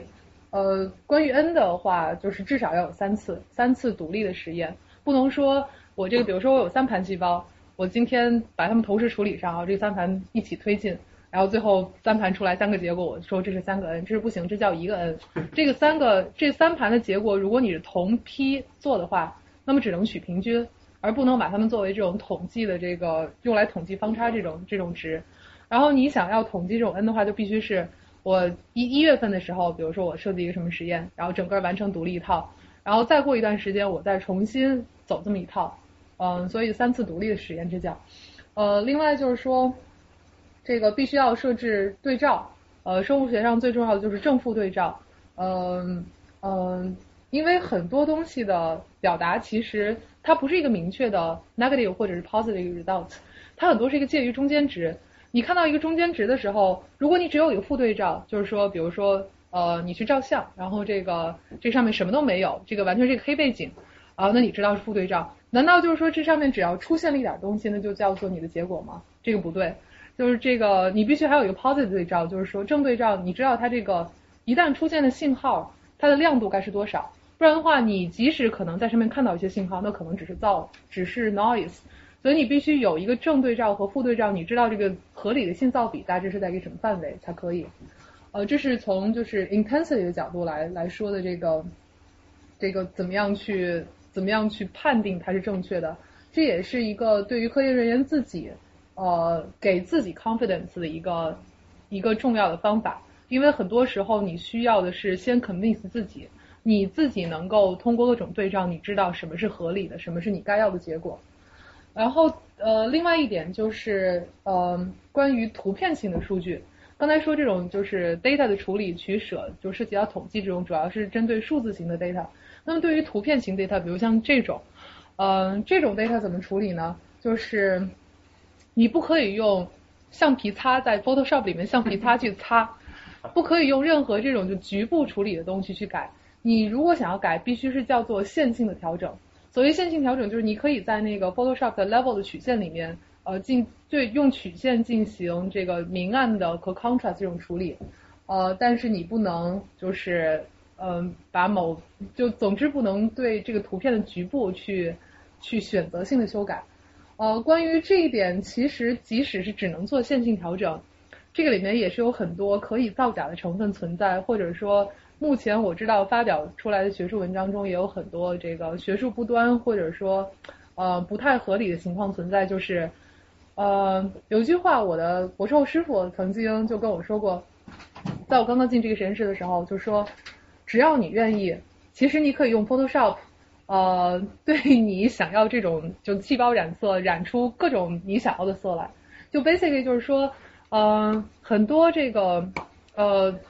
就就比如说这张图上面，这个大家之所以看到彩色是是因为呃这个细胞它本身它表达一种比如一种蛋白，然后你用这个抗体去识别它，特异性的去就是 bind 到那种蛋白上，这抗体上再带有一个荧光标记。在荧光显微镜下，它就会表达出这种就这个，比如说某种颜色来。但这个你去这个用来染它的抗体，一般是买到的。这就刚才又说到这个无良的商家，很多时候他们就有这个就有这个很大的 variance。呃，如果这个抗体，嗯，如果这个抗体就是质量不太好的话，它本来不应该识别这个蛋白，本来不应就是它本来，比如说你你扔上扔上去以后，它就完全什么都不应该沾到，它就应该一片背景黑色，但它质量不好，它就可能还是会沾到一点。这样的话，你就会看到一个不是很亮，但是就有点淡淡的这种颜色。那么就是说，刚才又说到，就是你如果没有正对照、负对照的话，你这个淡淡的颜色怎么区分？你到底是算它有还是没有？即使是有正对照还是负对照，呃，如果就是有可能这种抗体，比如它粘的力，它本来应该识别，它粘的力弱一点，所以它显得淡淡。你这个又怎么去区别？所以这种东西就是非常难说。呃，克服这个的办法就是这一个实验是不够的，这样这一个结果呃是不够的，你需要用其他的独立的方法再去验证，然后就多种多管齐下来共同验证这个结果是正确的。嗯，总之就是呃，总之就是这就是呃，如果有了这种淡淡的结果，你想要把它调亮的，你想要把它变成 positive 结果，你可以在 Photoshop 里面把它处理的，就通过 contrast 处理。把它调亮一些。如果你不想要它，你也可以人为的，就是在 Photoshop 里面把它给打暗，然后你到时候去 show 的时候，就是说我是我们是没有的。所以就是说，如果嗯，如果有人想要就是学术不端，或者说他自己可能都不知道这个淡淡的结果算是算是正的还是负的，嗯，这个里面有很大的这个有很大 tricky 的成分在，嗯。所以，所以就是在怎么统计和呈现结果部分中，由于这个生物实验太多的过程和涉及到太多的这个从各个方面带来的这个差异性，嗯，导致结果确实很难统计，也也就是研究者本身即使抱着极大良好的这个态度，可能有时候也难以做出正确的结论，更不用说像小宝方这种。就是恶意造假的这个行为，嗯，所以这个是。最后是承认自己没有承认。小宝方最后说的是，其实就是关于小宝方的这个态度，就要说到小宝方的这个公关方式，维系公关的方式。嗯，整个小宝方在事件中的态度，他出来过几次这种公开道歉，即使是道歉的态度，但里面表现出来就是任性。啊，而且就是被被大家评论说是无辜的任性，就是他总是说我自己特别信特别 naive，然后特别就是很傻很天真，但是基本上还是表现出我觉得我是对的这种任性态度。嗯，我我首先先给大家说一下小宝方在这个随着时间不同发展，他都说了些什么，然后我也想就是再评论一下他为什么，就是我猜他为什么可能会有这样的态度。首先就是刚开始的时候。呃，四月份，呃，是 Recon 第一次公开出现，向大家说这个可能是假的，呃，然后小宝出来道歉。他说的，他这段话叫做关于不服申诉的评论。然后他说的话是说，因为我不够仔细，不够博学，不够成熟，招致了诸多质疑，给包括理化研究所的所有诸位共同作者在内的许多人添了麻烦，我从心里感到万分抱歉。呃，我深刻认识到自己难辞其咎，并有深刻进行反省。我实在是非常抱歉。时至今日，我身为第一作者，却未能提供任何信息，再次向大家道歉。首先，这个他这个道歉是完全基于自己给别人添了麻烦，而而其实这个过程中并没有承认自己行为有错。他是强调，他一直在强调自己，我并不是怀着恶意去完成这篇论文，而且他也雇了律师，这个律师花了很长时间去证明他，呃，并不接受这个 Reckon 对他调查结果，嗯，而且就是在这个当时三个小时的记者招待会中，他声称自己对处理图像的方法不够了解，就用自己的方法操作了，这个基本就是一个比较任性的一个做法和说法。嗯，这个就首先就肯定他没有接受过，他或者是他完全没有接受到这种很正规的学术训练，怎么样才算是一个正确的 present data 的一个方式？呃，完全就是基于我觉得应该怎样就去怎样做的一个方式。嗯，而后来在这个去年年底十二月十九号他提出辞呈辞呈的时候，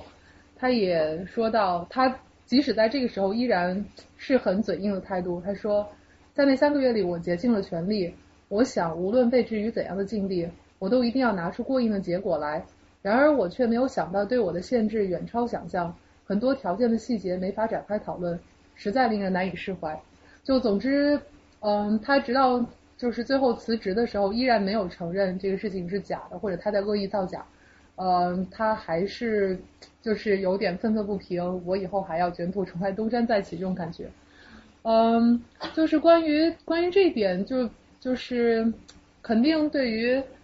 对于研究者来说是觉得他明显明显就在睁着眼睛说瞎话。呃，这个事情明明就是你自己主动造假做错了，你还这么强硬态度。但是我后来又考虑到，又看了一下黄禹锡的这个事件。嗯，我觉得小宝方在这个时候他的这种态度多少可能也和那个事件有有所相关，而且有点矫枉过正的嫌疑。黄禹锡那个事件当时是，嗯，就总之这个事件，呃，我我再简单 recap 一下，就是黄禹锡当时声称造出了这个呃克隆人的这个克隆细胞，然后一度被誉为韩国的这个几乎到了国父级别。他到他的头像印上了这个韩国的邮票，呃，而且什么出入都是有点总统级别那种专机待遇，嗯，他当时就是做出来这个这个的时候是作为民族英雄的形象出现的，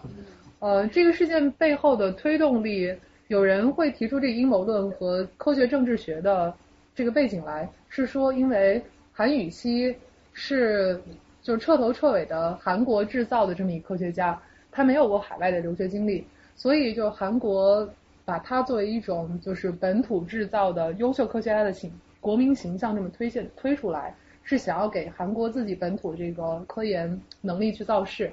嗯，但是后来就是在 Science 发现他这个造假之后，在非常短的时间内，差不多在一个月的时候就撤稿了。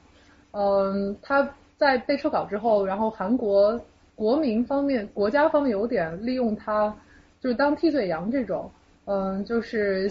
就是就突然就狠狠打击他，嗯，后来还把他判了刑，在可能在幺零年的时候把他判了两年多的这个有期徒刑，所以，嗯，这个国家也是迫不及待洗脱罪名，就是要我们我们还是这个宣扬科学的这个正义性，嗯，呃，科学学术规范性之类的，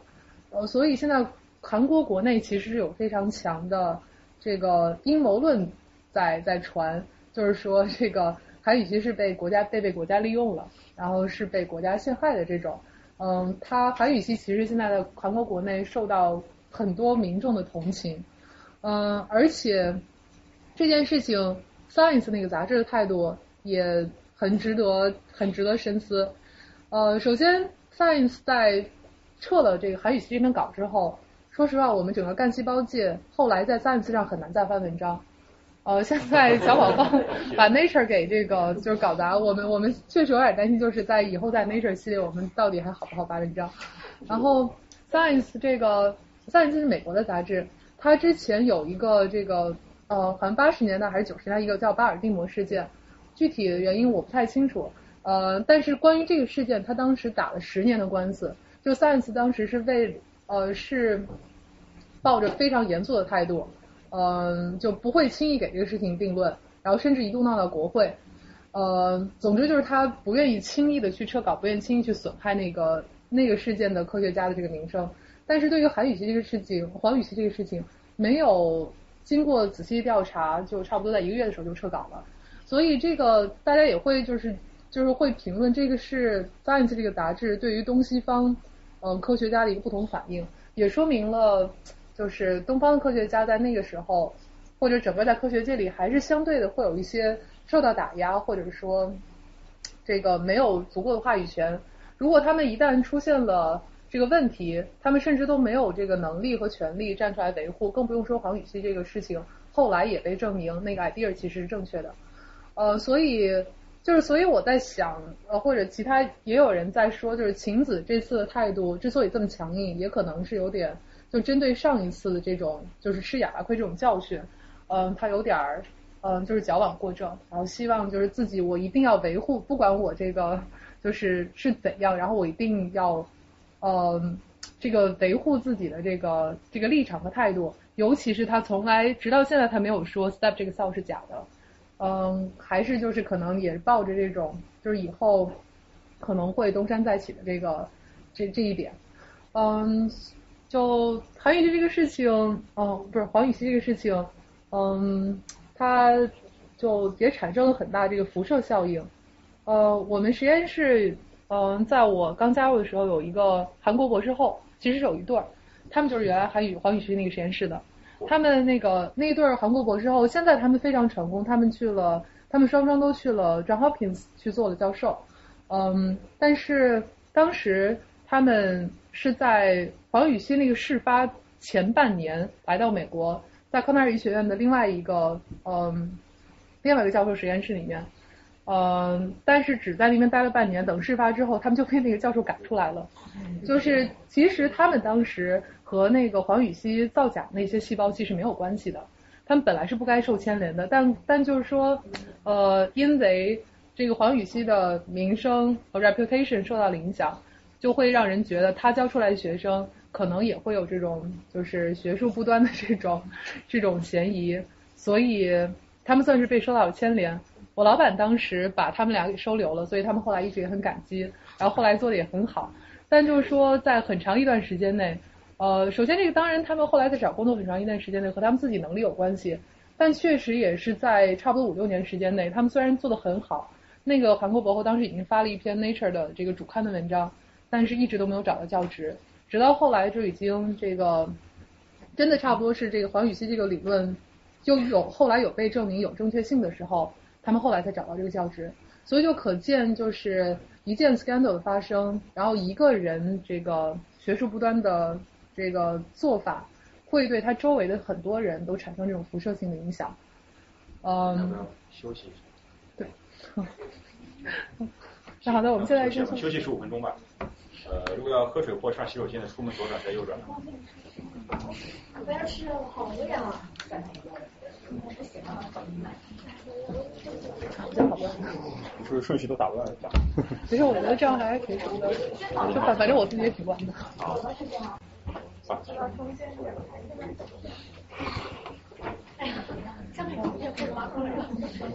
然后，那好，那就那我们再继续把接下来一些部分讲完。在接下来部分，我可能呃，我主要打算就是从我自己的角度总结一下对这件事对这件事情的反思。嗯，从一些其他方面，呃，从一些像媒体啊，这个呃文章审核，还有这个呃。就是 research 的态度，还有一些民众的这个态度这些角度，然后最后可能会呃除了接受大家提问之外，一会儿还呃特别邀请在场的这个李欣教授，然后他是做这个心理学研究的，来顺便就是在在这个话题之下也讲一下和生物实验相比，心理学研究呃他们的实验对象是人，这个 variation 更大，他们有什么，他们怎么样去进行学术。这个实验重复和他们怎么样去表保证这个学术的规范性。好，那我们现在就是接下来这个嗯呃，那接下来就是我想评论，对，接下来就是嗯，对我先把这个有些有些部分说完，嗯，就是。这个是最后最后十二月十九号的时候，呃，最终公布结果，嗯，这个媒体相当关注，呃，他们也最后最终公布这个 step cell 没有被重复出来，嗯，呃，我想就是再说一下这个，嗯。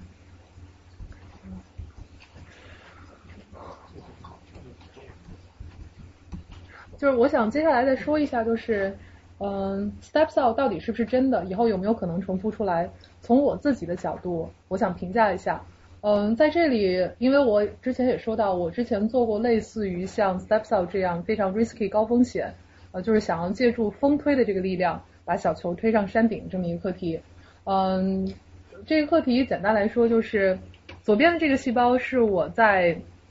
这个。体外培养在在培养盘上的这个叫成纤维细胞，成纤维细胞这个基本上和嗯，就是它也是一种周末分化的细胞，属于山脚下的这么一个已经嗯呃，就是像类似于小宝方晴子它所用的初始细胞状态这么一种细胞。然后我当时想用的就是说，不是用酸的方法，但是是也是用非插入呃助推器的这么一个方法，呃，就是用各种小分子创造这个。呃，这种化学小分子创造这个化学域的这个环境，呃，想要用这种体外的方法把它们变成神经细胞。然后这个右边这个图是我当时在一周之后，和这种效率可能也差不多。就一周之后我看到的这个细胞形态的变化，嗯，左边是著名的成纤维细胞，它本来该有的形状就非常的扁平，嗯，但右边这个就非常像神经细胞。当时我把这个图。在七天之内，我把这个图给我老板看的时候，他非常高兴，然后他还到处给人看，他说：“嗯，这个我们有可能做出了一个很好的发现。”然后，然后他当时，我老板当时非常高兴，因为就是这个从形态上来看，这个细胞真的很像神经细胞。下面的这个这个图是已经发表了，在二零一二年的时候已经发表了一篇文章，它其实后来和我用那个方法非常类似，但它其中插入了一个助推器。就是我们之前说，就基本上以前的这个方法要插入三四个助推器，它是用一个助推器，用非比较微弱的力量，再加上我用的这个方法，然后它可以得到以下这个神经细胞。从形态上来看，确实大家可以看到最下面这个 D 的这个 panel 和我的这个神经细胞的形态是非常像的。嗯，但是我当时从嗯，所以这个就有说到，就是我们怎么样研究者研究者怎样自己说服自己。这个结果是真的还是假的？嗯。那我我再打断一下，你你看图就能判断它是神经细胞，神经细胞难道不需要？对这个。神经信息啊，一些功能性的一些。对对对。然后，这这个我觉得就首首先那个作为物理博士要知道还挺多的。这个。然后我很我很佩服，那个就是对这这个就是说的非常呃，首先是这样，我们做这种筛选性的研究，嗯，就是像大海捞针一样。我们这个呃是有一个具体研究方法，就是先从非常 broad 的角度，呃非常快速的判断，我从海里打捞上去上来这个东西，我扫一眼这个东西是不是我们想要的，呃如果是大致看上去还不错，那我们才有这个接下来深入去进行对它深入判定的这个价值。所以像这个就叫 morphology，就是看起来这个形态上的变化是我们判定第一步。因为比如说，其实我们这个筛选这种实验。呃，在这边看来，这是一张这个放大这么一个图。实际上，我们到时候筛选的是可能几百个条件，几百个条件，你不可能就每一个条件都去认真的进行这个生理生化这个这个筛查，所以就就需要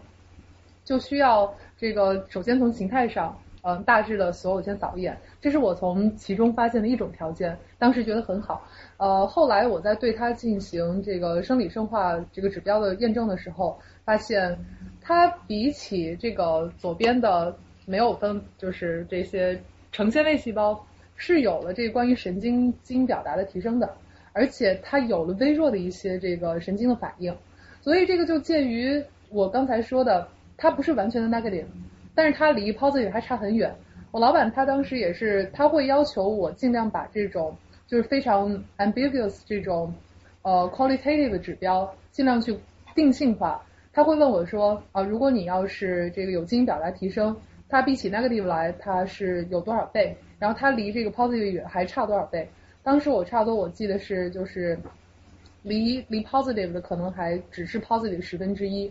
这个就这个，所以就基本上很难说，嗯，这个到底是不是真的细胞？所以这个说实话，这个课题我算是我们现在我们实验室叫它算算这个 failure，但是我想这可能也是属于一个暂停的状态，因为就像刚才说的这个，我们要去推这个小球的话，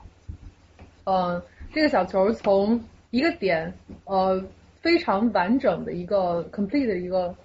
完美好的结果是说。你把它稳稳的推回山顶，然后它稳稳待在那儿。那如果你像我这种方法也是属于比较弱的，像类似于风吹的一个方法。你如果说这个风吹，我现在的这个结果就有点类似，你把这个小球吹动了，它从原来这个槽里面跳出来了，但是往上滚了一点，因为你这个风的推力实在不够，它要滚回去了。嗯，这个这种这种现象在这干细胞这个转化过程中也是非常容易发生，叫做它的 plastic plasticity，就是它的可变性。有时候它这个，如果你还处在一个中间的非稳态状态的话，它就可能这个你只要撤去一点这个助力，或者说助力不太 strong 的时候，它就回去了。呃，所以我感觉我可能就是呃，比如说要从这个 B 变到这个这个右边这个 microphase 这个这个阶段，我可能就是从这儿走了一点点，然后走了可能十分之一的路径，但是因为后来就是这个这种方法的推力实在太弱。他就他因为这个遇到强大的这个这个能垒，后来就又滚回去了。所以这个那那个比如说你这个过程，那个从 B cell 到红的或者到那个蓝的过程，这个过程是可逆的吗？还是可逆的？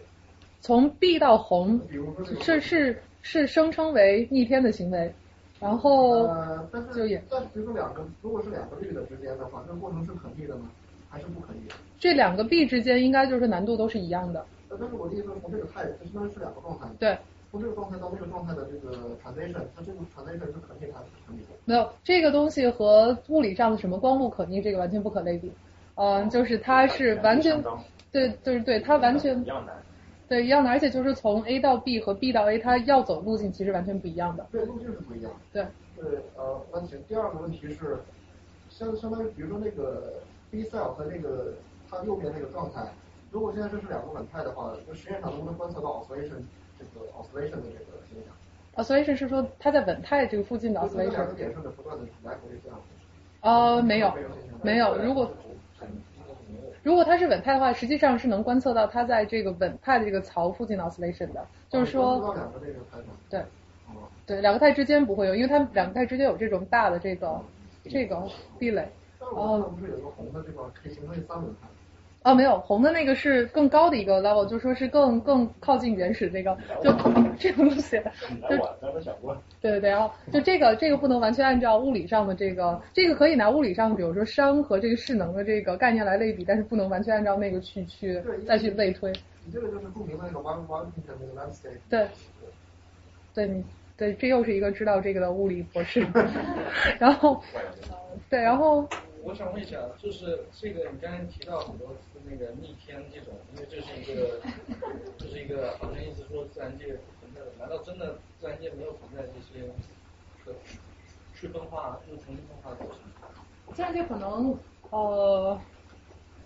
哦，这个这个倒是一个好问题，我还真的是没有看到过自然界存在自然的逆分化的这个状态，有可能在一些 stress 或者非常呃。非常就是急迫条这个胁迫条件下有可能会暂时出现，但目前好像没有这种况。因为我不了解，但我觉得可能应该是应该应该可能在知道有些说是。对，如果我想就是不会不会分化成一个全满的那个开始，但有可能分化成一个上上一级的那个。对，如果呃如果现在让我来考虑一下这个的话，我想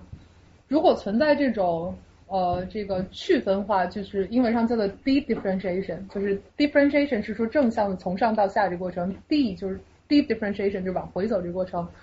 那有可能它是真的发生一些病变，因为往回走它是一个越来越像干细胞这个状态分化的过程，它其实有可能是发生一个癌变，就是因为干细胞它是有不断自我增增生这个快速扩增扩增这个能力的。如果往回走，可能是有癌变风向的。就我是我。第一类生物，觉得它自我修复能力。是因为是一个呃受了刺激之后，然后从某种方式的对，如果是可是自我修复，它自我修复就我目前所知道的来说是，它已经有这种干细胞，呃，在那儿在生存，只不过平时是处于一个呃受控制，不会大量 expand 或增生的一个状态。然后它在受到刺激之后，它是会把它呃就是还是那部分干细胞再重新呃就是它没有经过一个反的过程，它只不过把这上面这个东西扩大，然后去变成下面的。就目前是没有，目前还没有发现，就是就是自然界中发生倒转回走这个现象。就是说那些低点生物，它们其实反而比人类还要强一点，因为它们还保留了一部分干细胞，它们在成。不能说就是不能说保留干细胞就是就是强啊，这个在或者就是看看你怎么样去定义这个呃这些问题，他们可能因为面临严重的环境压力，呃和他们简单的系统，他们是有更强的这个应对的措施。但是即使就像细菌，它在这个面对比如说高温和这个高高温高压这些环境，它会形成什么这种芽孢孢子，然后它会帮助它度过这些高温环境。人就没有这种人就没有这种机制，但这也只是就是他们能够生存下来特有的一种。呃，还有就就是有一个问题，可不可能通过就是因为这个系统外界是有噪声的嘛？可不能通过这个噪声的话，从那个绿的胎到红的胎，通过那个 fluctuation 的影响？呃呃，从生物上来说，这种噪声，这噪声应该比那个壁垒的那个那个小很多是吗？对，要小很多。那也就是说，地会在周围。对这个东西不能完全拿物理的这那套概念来类比啊，虽然有时候可以可以借用那些概念，就是对，然后因为刚才就你你没有来你没有来的时候，我们刚才已经讲过，就是说它即使用非常强的这种助推器，不停的让它在里面不停的产，就是像马达不停的去驱动它，也需要花很长时间才能慢慢的去去越过这个地雷，更不用说你只是就借助外力这种推就非常非常弱了。讲学的规范。对，生物可以再讲一期，再开一期，干细胞。对，然后嗯嗯，刚才是说，对，刚才就是那好，那我们就还是回到这个呃，回到这个啊对，那么在最后在讲这个学术规划和这个事情的看法之前，我想最后再补充一点对于 StepStyle 自己的看法，呃，就是说呃，除了我我觉得这个呃这个 StepStyle 本身这个科学问题可能存这个事情可能不存在的几点原因是，第一，嗯，这个呃刚才我们说了，这个它所谓的这个酸酸处理的这个有点像风吹一样太弱了。我自己即使有用化学域的这种类似方法，然后就是想用从一种绿色细胞变成另外一种绿色细胞。那个化学域其实已经比酸的这种可能要要强一些，因为它是非常 specifically target 细胞中的某些特定的 pathway，但即使这样也非常弱，所以我觉得酸这种可能会太弱。呃，而且从常识的角度来想，就是我们它这个酸处理声称的条件是差不多 pH 五点八，我们人体内其实胃酸的是差不多一点八，是远远低于这个酸于这个它所谓的酸性环境的。如果他说的是真的话，那么我们就是随便吃进去什么东西里，在它在和胃酸中和的过程中，它肯定就是会达到会曾经经历过这么一五点八的这么一个过程。那那么你胃里面的很多细胞就应该会被自动的就有可能会被会被 reprogram 成这种干细胞。所以这个从这个这个常识上来说，也可能是也可能是不存在的。然后另外一个就是说这个呃我们自己的看法和就我们我们本行的看法是，它那些。结果有可能是完全造假。另外一个就是说，他之所以显那么无辜，是因为他可能在他的那些结果中，是因为他的细胞系里混进了真正的干细胞。因为他用的这个，他声称是说从一种绿色细胞，我可以达到这个，我可以把它变成这个回变成干细胞，然后这种干细胞以后还可以变成其他的红色、绿色细胞。但实际上，如果他一开始的这个实验细胞系里面，它就污染进了这个最开始细胞的话，因为这种。这种干细胞它是增生能力非常强，它可能在逐渐的培养过程，它就 take the population，它占据绝大部分之后，可能最后结果都是由它真正混进去的这部分，一开始混进这一小小点杂质细胞而分化出来的。所以这是我们觉得非常大的可能，他自己可能都没有，他都不知道这一点，呃，所以还一直坚持自己这个说的是对的。所以这是我们就是在想可能的 concern，所以我们觉得这个 step cell 这个概念，嗯，大概有百分之八十可能性不是正确的，就是所以这是我们到目前为止从科学的角度来对它做的一个暂时性的结论吧。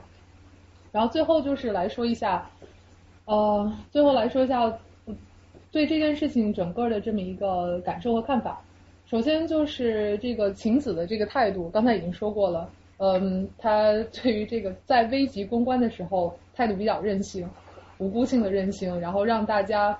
呃，就比起黄禹锡这种就是有点像替罪羊的角色和能激起民众的同情，晴子其实就是激起了日本大部分民众的这个憎恨，他们会觉得晴子就是浪费纳税人的钱。嗯，尤其是他的这个种种卖萌的这个做法，让大家觉得非常的不 professional，大家会非常的反感。嗯，所以这是他自己这个这个嗯他自己做法产生的这么一个效应和影响。第二就是媒体方面态度。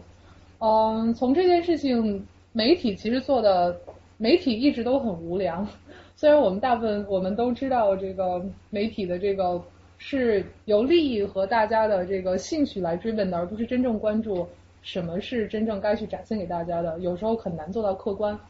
嗯，首先媒体在这件事情上，从一开始捧得特别高，追捧的是他的形象。嗯，就是他们到处日本媒体到处说什么他特别萌，然后他形象特别好，然后他的这个这个呃美国媒体就拿这么一句话来形容说。Japanese media was blinded by the stem cell gender，就是说，如果这个事情的主人公不是小宝方的话，是一个普通的这个，就是这个普通的一个什么普普通通的这个男呃男性的这个博士后啊，可能会 可能大家对这个事情整个也关注度也没有那么大，然后最后反响也不会这么对比也不会这么鲜明。到后来这个事情就是爆发落井下石的时候。注意的还是他的形象，就刚才有有几张图片，就是会大幅特写他这个 这个多么美好一张脸，然后充满了这挂满眼泪什么的这种，嗯，甚至当然这是一个小道消息和八卦了，就是会有人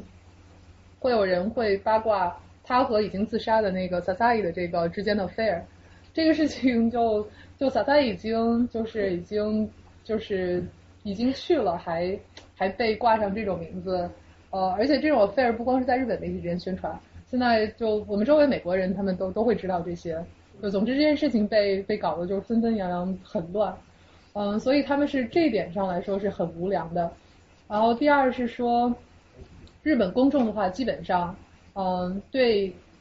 呃，科学问题本身没有什么了解，他们的这种愤怒还是一开始的追捧，觉得她是国民女神这种，完全是被媒体乱就是乱导向的。嗯，然后日本的研究人员呢，基本上是能够做到客观独立，他们非常同情 Sasai，而且也会，而且这件事情中，我觉得这些基本上闹剧这种东西都是 noise，但真正最后尘埃落定之后，可惜的就是 Sasai 这么一个非常优秀的嗯科学家，失去他之后，嗯，在这个领域内，就是他做的是神经干神经干细胞呃不是人类干胚胎干细胞朝。神经细胞的分化，在这个领域内，其实学术可能会受影响很多年。他是在这个领域非常 leading 的这么一个，而且做的非常好的一个 professor。嗯，所以这是非常可惜的，是整个学界的损失。嗯，最后就是整个这个事情，这个媒体和公众带来的这个压力，嗯，是迁怒到甚至要关掉日本的这个呃细胞生物学研究中心。这个也是有点波及的太大，也会对学，如果他真就是幸好最后没有裁掉，但如果真的因此裁掉很多无辜的人的话，这也是学界的一一大损失。嗯，然后另外一，然后另外一点就是说这个日本的文化，呃，第一就是武士道精神。当 Sasai 自杀的时候，呃，至少美国这边的同行们，他们第一反应就是说，呃，Japanese culture。然后 这个就好像他们一点都不 surprise，然后 然后第二，当然我觉得小艾他肯定是有这种，他是一个很严谨科学家，所以面临这种压力，他肯定会就他的这种就是负疚负疚感会更强。第二就是嗯，日本文化中这个独特的责任归咎制度。这点就是责所谓责任归咎，就是如果你的下属犯了错误，那么上司其实比这个犯错误的人本身还承担着更大的责任。这一点其实比首先亚洲整个会比美国这边要强一些，其次日本这一点会更强。这点也是我在开会的时候那些日本的，呃和日本一些学者聊起来，然后他们他们提到的，嗯，他们会觉得萨萨伊真的就是负有很大的责任，即使他在这个里面其实只是负责最终审稿的这么一个，就是负责最终呃这个检查这个稿子的这么一个这么一个任务，或者 proofreading 这么一个任务，嗯，所以这件事情。呃，就是 Sasai 的死和这个日本的文化对他造成的压力和压迫是很有关系的。嗯，另外就是呃，另外一大点就是想从整个 research 的角度，我想说一下，嗯，这个日本和亚洲，就其他这个中国、韩国这些科学科学界里面有一个不太好的体系，就是说，呃，这个上司挂名制度普遍，但责任承担制有很不合理。呃，这些。上司基本上就是因为他的名声，然后和这个文章其实没什么关系，呃，就挂了很多名字。但最后出了责任之后，基本上他们又成了这个最主要的去承担的。就刚才 Safai 这个被归咎。然后另外一点就是，呃，亚洲文化这个科研文化里面不喜欢 share 和合作，这其实就比起美国文化来，这其实是造成这件造假到了最后突然爆发，就变成一个炸药包的重大的一个因素。嗯，就是亚洲人多少有点就是这个，我韬光养晦，有一天攒着憋着出一篇大 paper，然后震惊你们全世界。就亚洲人多少会比美国人有这样的一种心理，而就是其实像我现在我老板，他在他的习惯是，嗯，在没有发表文章之前，只要你先发现了一个什么概念，或者先发现了一个什么方法，他一定会先至少现在同实验室之间告诉所有人，马上传的天下皆知，就是。就像尤其像我们这种可能保密性比较强，就是你发现一个方法其实非常珍贵的，你不想让别人知道，呃，然后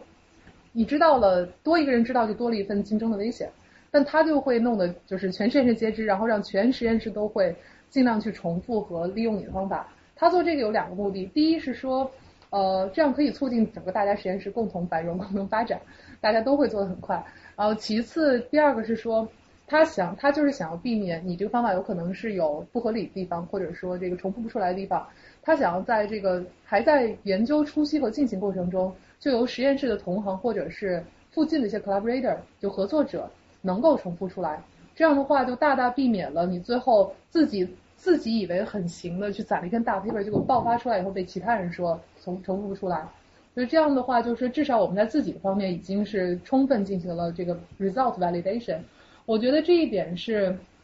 就是欧美欧美学界很好的一个特点，他们就是喜欢，他们通过这个过程也促进了这个合作和交流，其实是更加快的促进了整个学界的发展，而不是光说我自己要攒一个大的 impact。呃，然后最后一点就是在这个你得到文章在发表过程中，整个在审查过程中，呃，也是有很大的局限性和现在有很多缺陷的。呃，首先就是说，嗯，大家知道现在学界文章发表，就是至少生物生物 science 这个界是叫做 peer review，就是嗯，你文章好不好是由同行来审查的，同行审查有非常大局限性，这个里面的黑幕就有些所知道的就是竞争者，大家都同行都是竞争者，互相打压，呃，或者是有 connection 的关系好的互相扶植，这个本身就已经带入了一定 bias。然后这个每个文章、每个杂志在审稿的时候，editor 编辑是有绝对的这个 dominant 的权利。呃，即使是这个如果 editor 比较好的话，即使 reviewer 给出了公正的公正的建议，他也可能会就是会会会最后会有一个很 bias 的结果。而且是在审稿这个过程中，审稿这个过程其实也很有有有一定的局限性，是说，呃呃 reviewer 他。呃，就是讲来讲一个例子，就是我们实验室有一个博士后，他之前在审一篇投到 Cell 的一个子刊的一个文章，嗯，这个文章是中国一个不知名的实验室投的，呃，这个文章他一看到就觉得 too good to be true，就是有点像这篇文章以后这这篇文章一样，就是 everything perfect，然后 impact 也很好，然后但是他就觉得不对劲，他觉得是这个怎么可能呢？然后他就 challenge 那个作者说你能不能做这个实验，能不能做那个实验？结果居然他 challenge 这个之后，居然人家还是给给了他，他能做出来这个实验，他觉得这是不可能的。最后他也没有办法，他觉得就是说，他虽然是一百个不相信，但是他没有证据去 disapprove，而且其他 reviewer 也是这样的一个感觉，所以大家 reviewer 都提出自己 concern，但确实因为没有 disprove，这篇文章还是发表了在这个 Cell Stem Cell 就是 Cell 的这个子刊上。像像这类文章，其实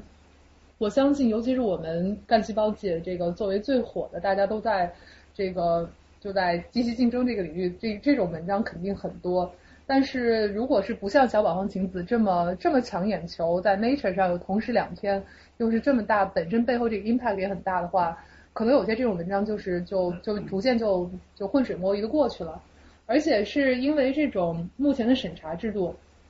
呃，或者是目前学界整个这个背后的 driven force 是呃好的这个 publication，而不是好的这个 utility。刚才有提到，就是整个。科学研究其实以后能不能用，有用才是真才是最重要的。你就算发表在特别牛牛的一个文章上，如果以后没有用，然后这个研究成果对大众对以后大家没有用的话，这是没有这是没有什么意义的。但是现在就是大家追求 journal，甚至都不追求这种就是以后 citation，这个就导致很多人就甘愿冒这种造假的风险，或者说浑水摸鱼的风险。我先搞一篇大 paper 发在这个好的 journal 上，呃，刚刚出来，这个别人还没有经过验证，他就利用这篇好文章先找到一个教职，他找到这个 job secure 了这个 job offer 之后，那后面这个文章就到底怎样，他其实就不关心了，别人可能也就逐渐，嗯，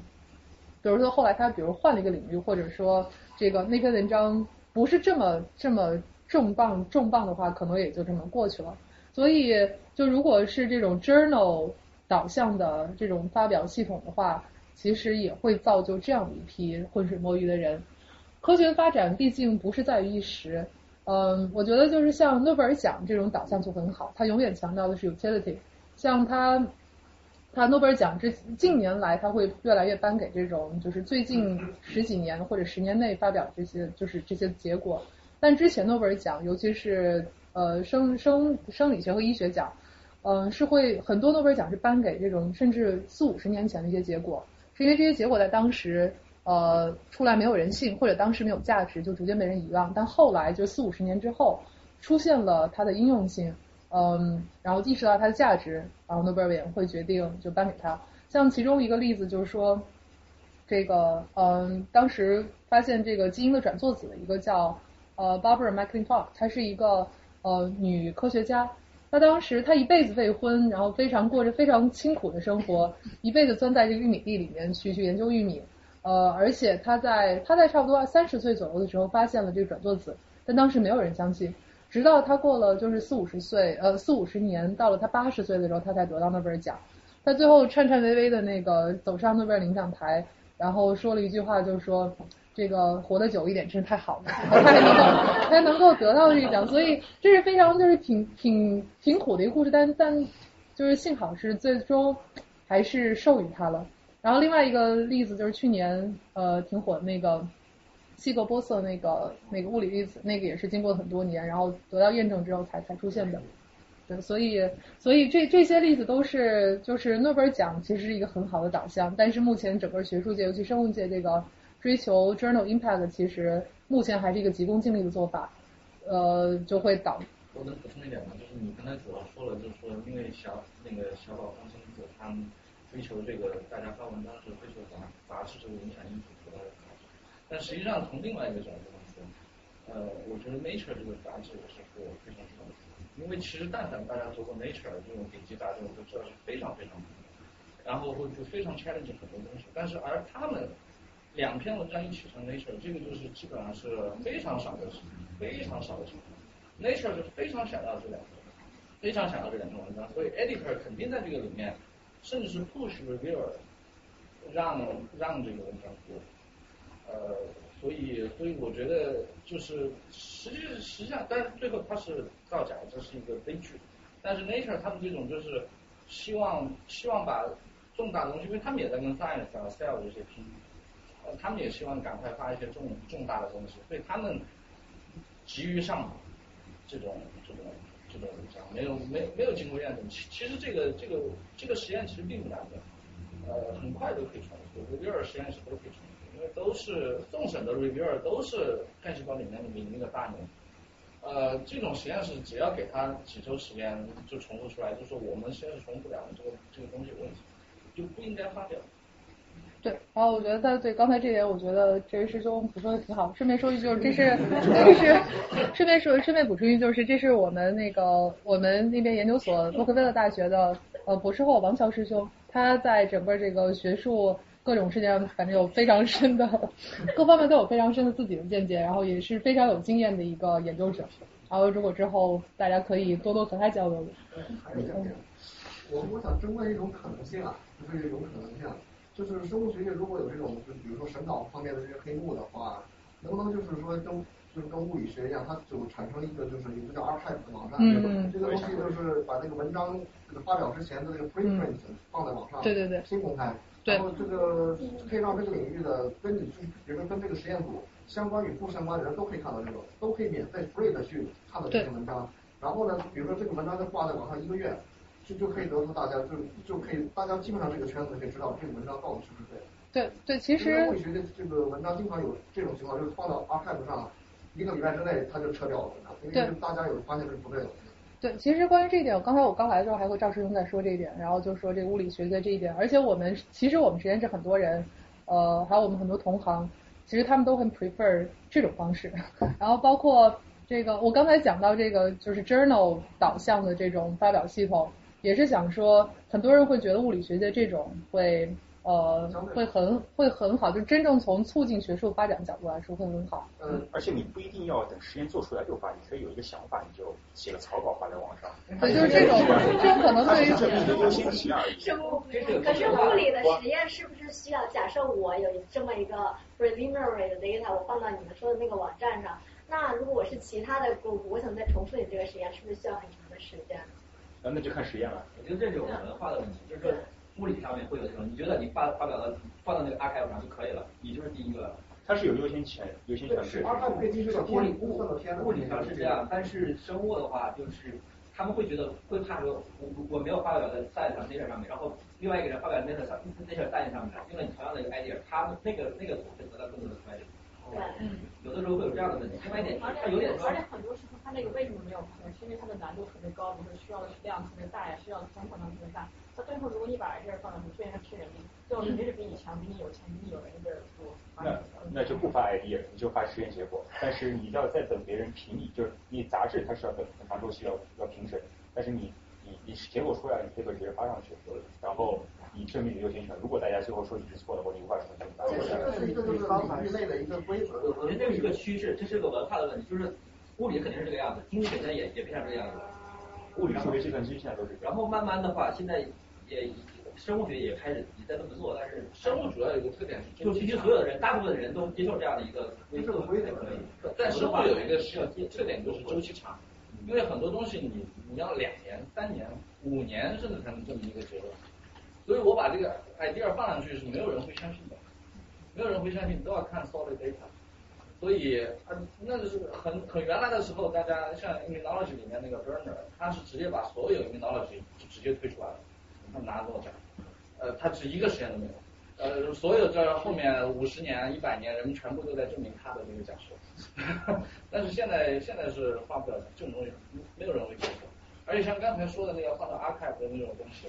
你像首先大的 Nature 这些 Science 这些杂杂志社就不会不会允许这种，现在允许了，允许了，物理啊，然后甚至是像这个我们说要匿名评审，现在我们不知道，就是不知道 reviewer 是谁，但是你要就是把那个 author 的那个也给它盖住，这都这也实行不了。呃，当这个就是 reviewer 在评审的时候，在物理中也是知道 author 的。对对对，需要就是不需要你？对，但是但是就是说现在你本来就应该双向匿名，就是大家我我我 reviewer 也看不到 author 的名字。这个 author 也看到 reviewer，这个这个需要这个领域的大牛来带这个头。呃，现在大牛，你看现在这次得得得诺奖的人家都拒绝投 Nature Science，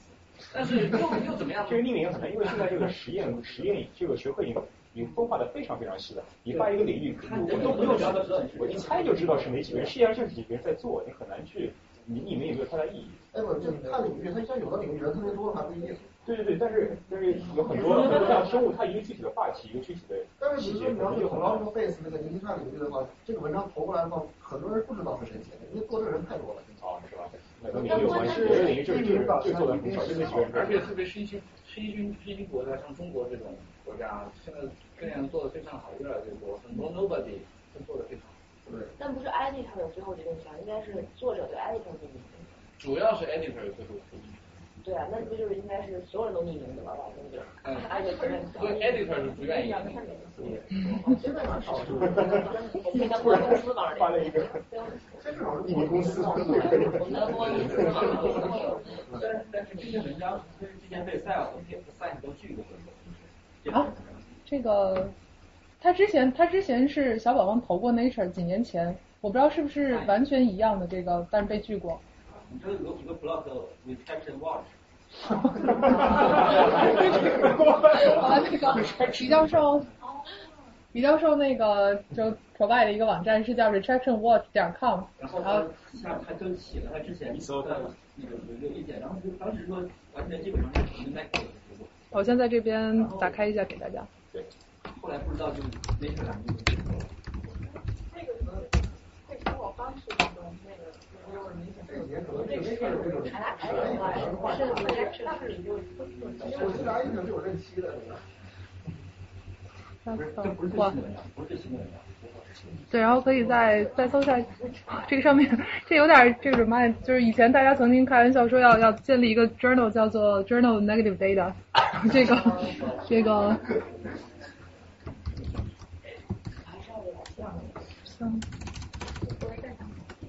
要不要请提交流讲讲？对，然后我我最后再把是第一个，然后大家可以一边就看一下关于这个事情的。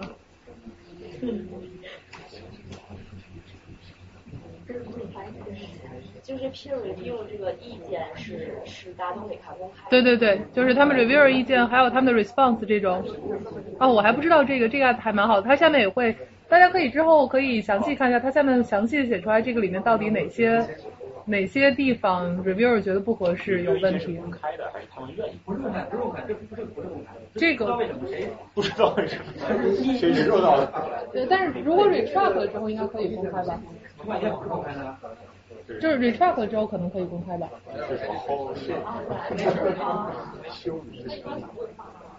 然后这这也是，然后我最后再花一点时间，就是呃，最后简单把最后一点东西说完，然后大家都可以自由讨论，然后顺便再请李教授再在关于心理学方面再讲一下。最后我想再说的就是说，呃，我想讨论一下就是干细胞这个领域。呃，这个领域是可以说是当前生物界最火的领域，但是它同时也是双刃剑。嗯，它火是在于它是非常新的一个领域。干细胞研究整个从从六十年代开始发现有这开始产生这概念开始，到九八年才第一次真正产通过这个胚胎细胞融合，刚才说的融合这个方式产生了呃人类干细胞。嗯，九八年到现在也才十几年的时间。而这个刚才说的真正火起来的这概念，呃，像山中深迷的，呃，用反推用这个推力把细胞从山顶，呃，从山脚推到山顶，这个也是零七年的事情，嗯，所以总共就没有几年，呃，这是一个新的领域，所以大家目前都是在就是哄抢这个领域，叫做 low hanging fruit，就是一颗我们这一个大果园，这是不同的学科和不同的这个 field。大家新发现了干细胞这样一棵苹果树，但是这个所以就是大家先去抢，我先去摘果子，先把最底下最近这 low hanging 摘到了，但上面那些其实你是有必要去深入去研究，而且通过研究上面那些，你才能知道怎么样更好去修修剪这个果树和更好的去 manipulate 这个果树，让这个果树以后开的，比如说开花更多，然后结果更好什么的，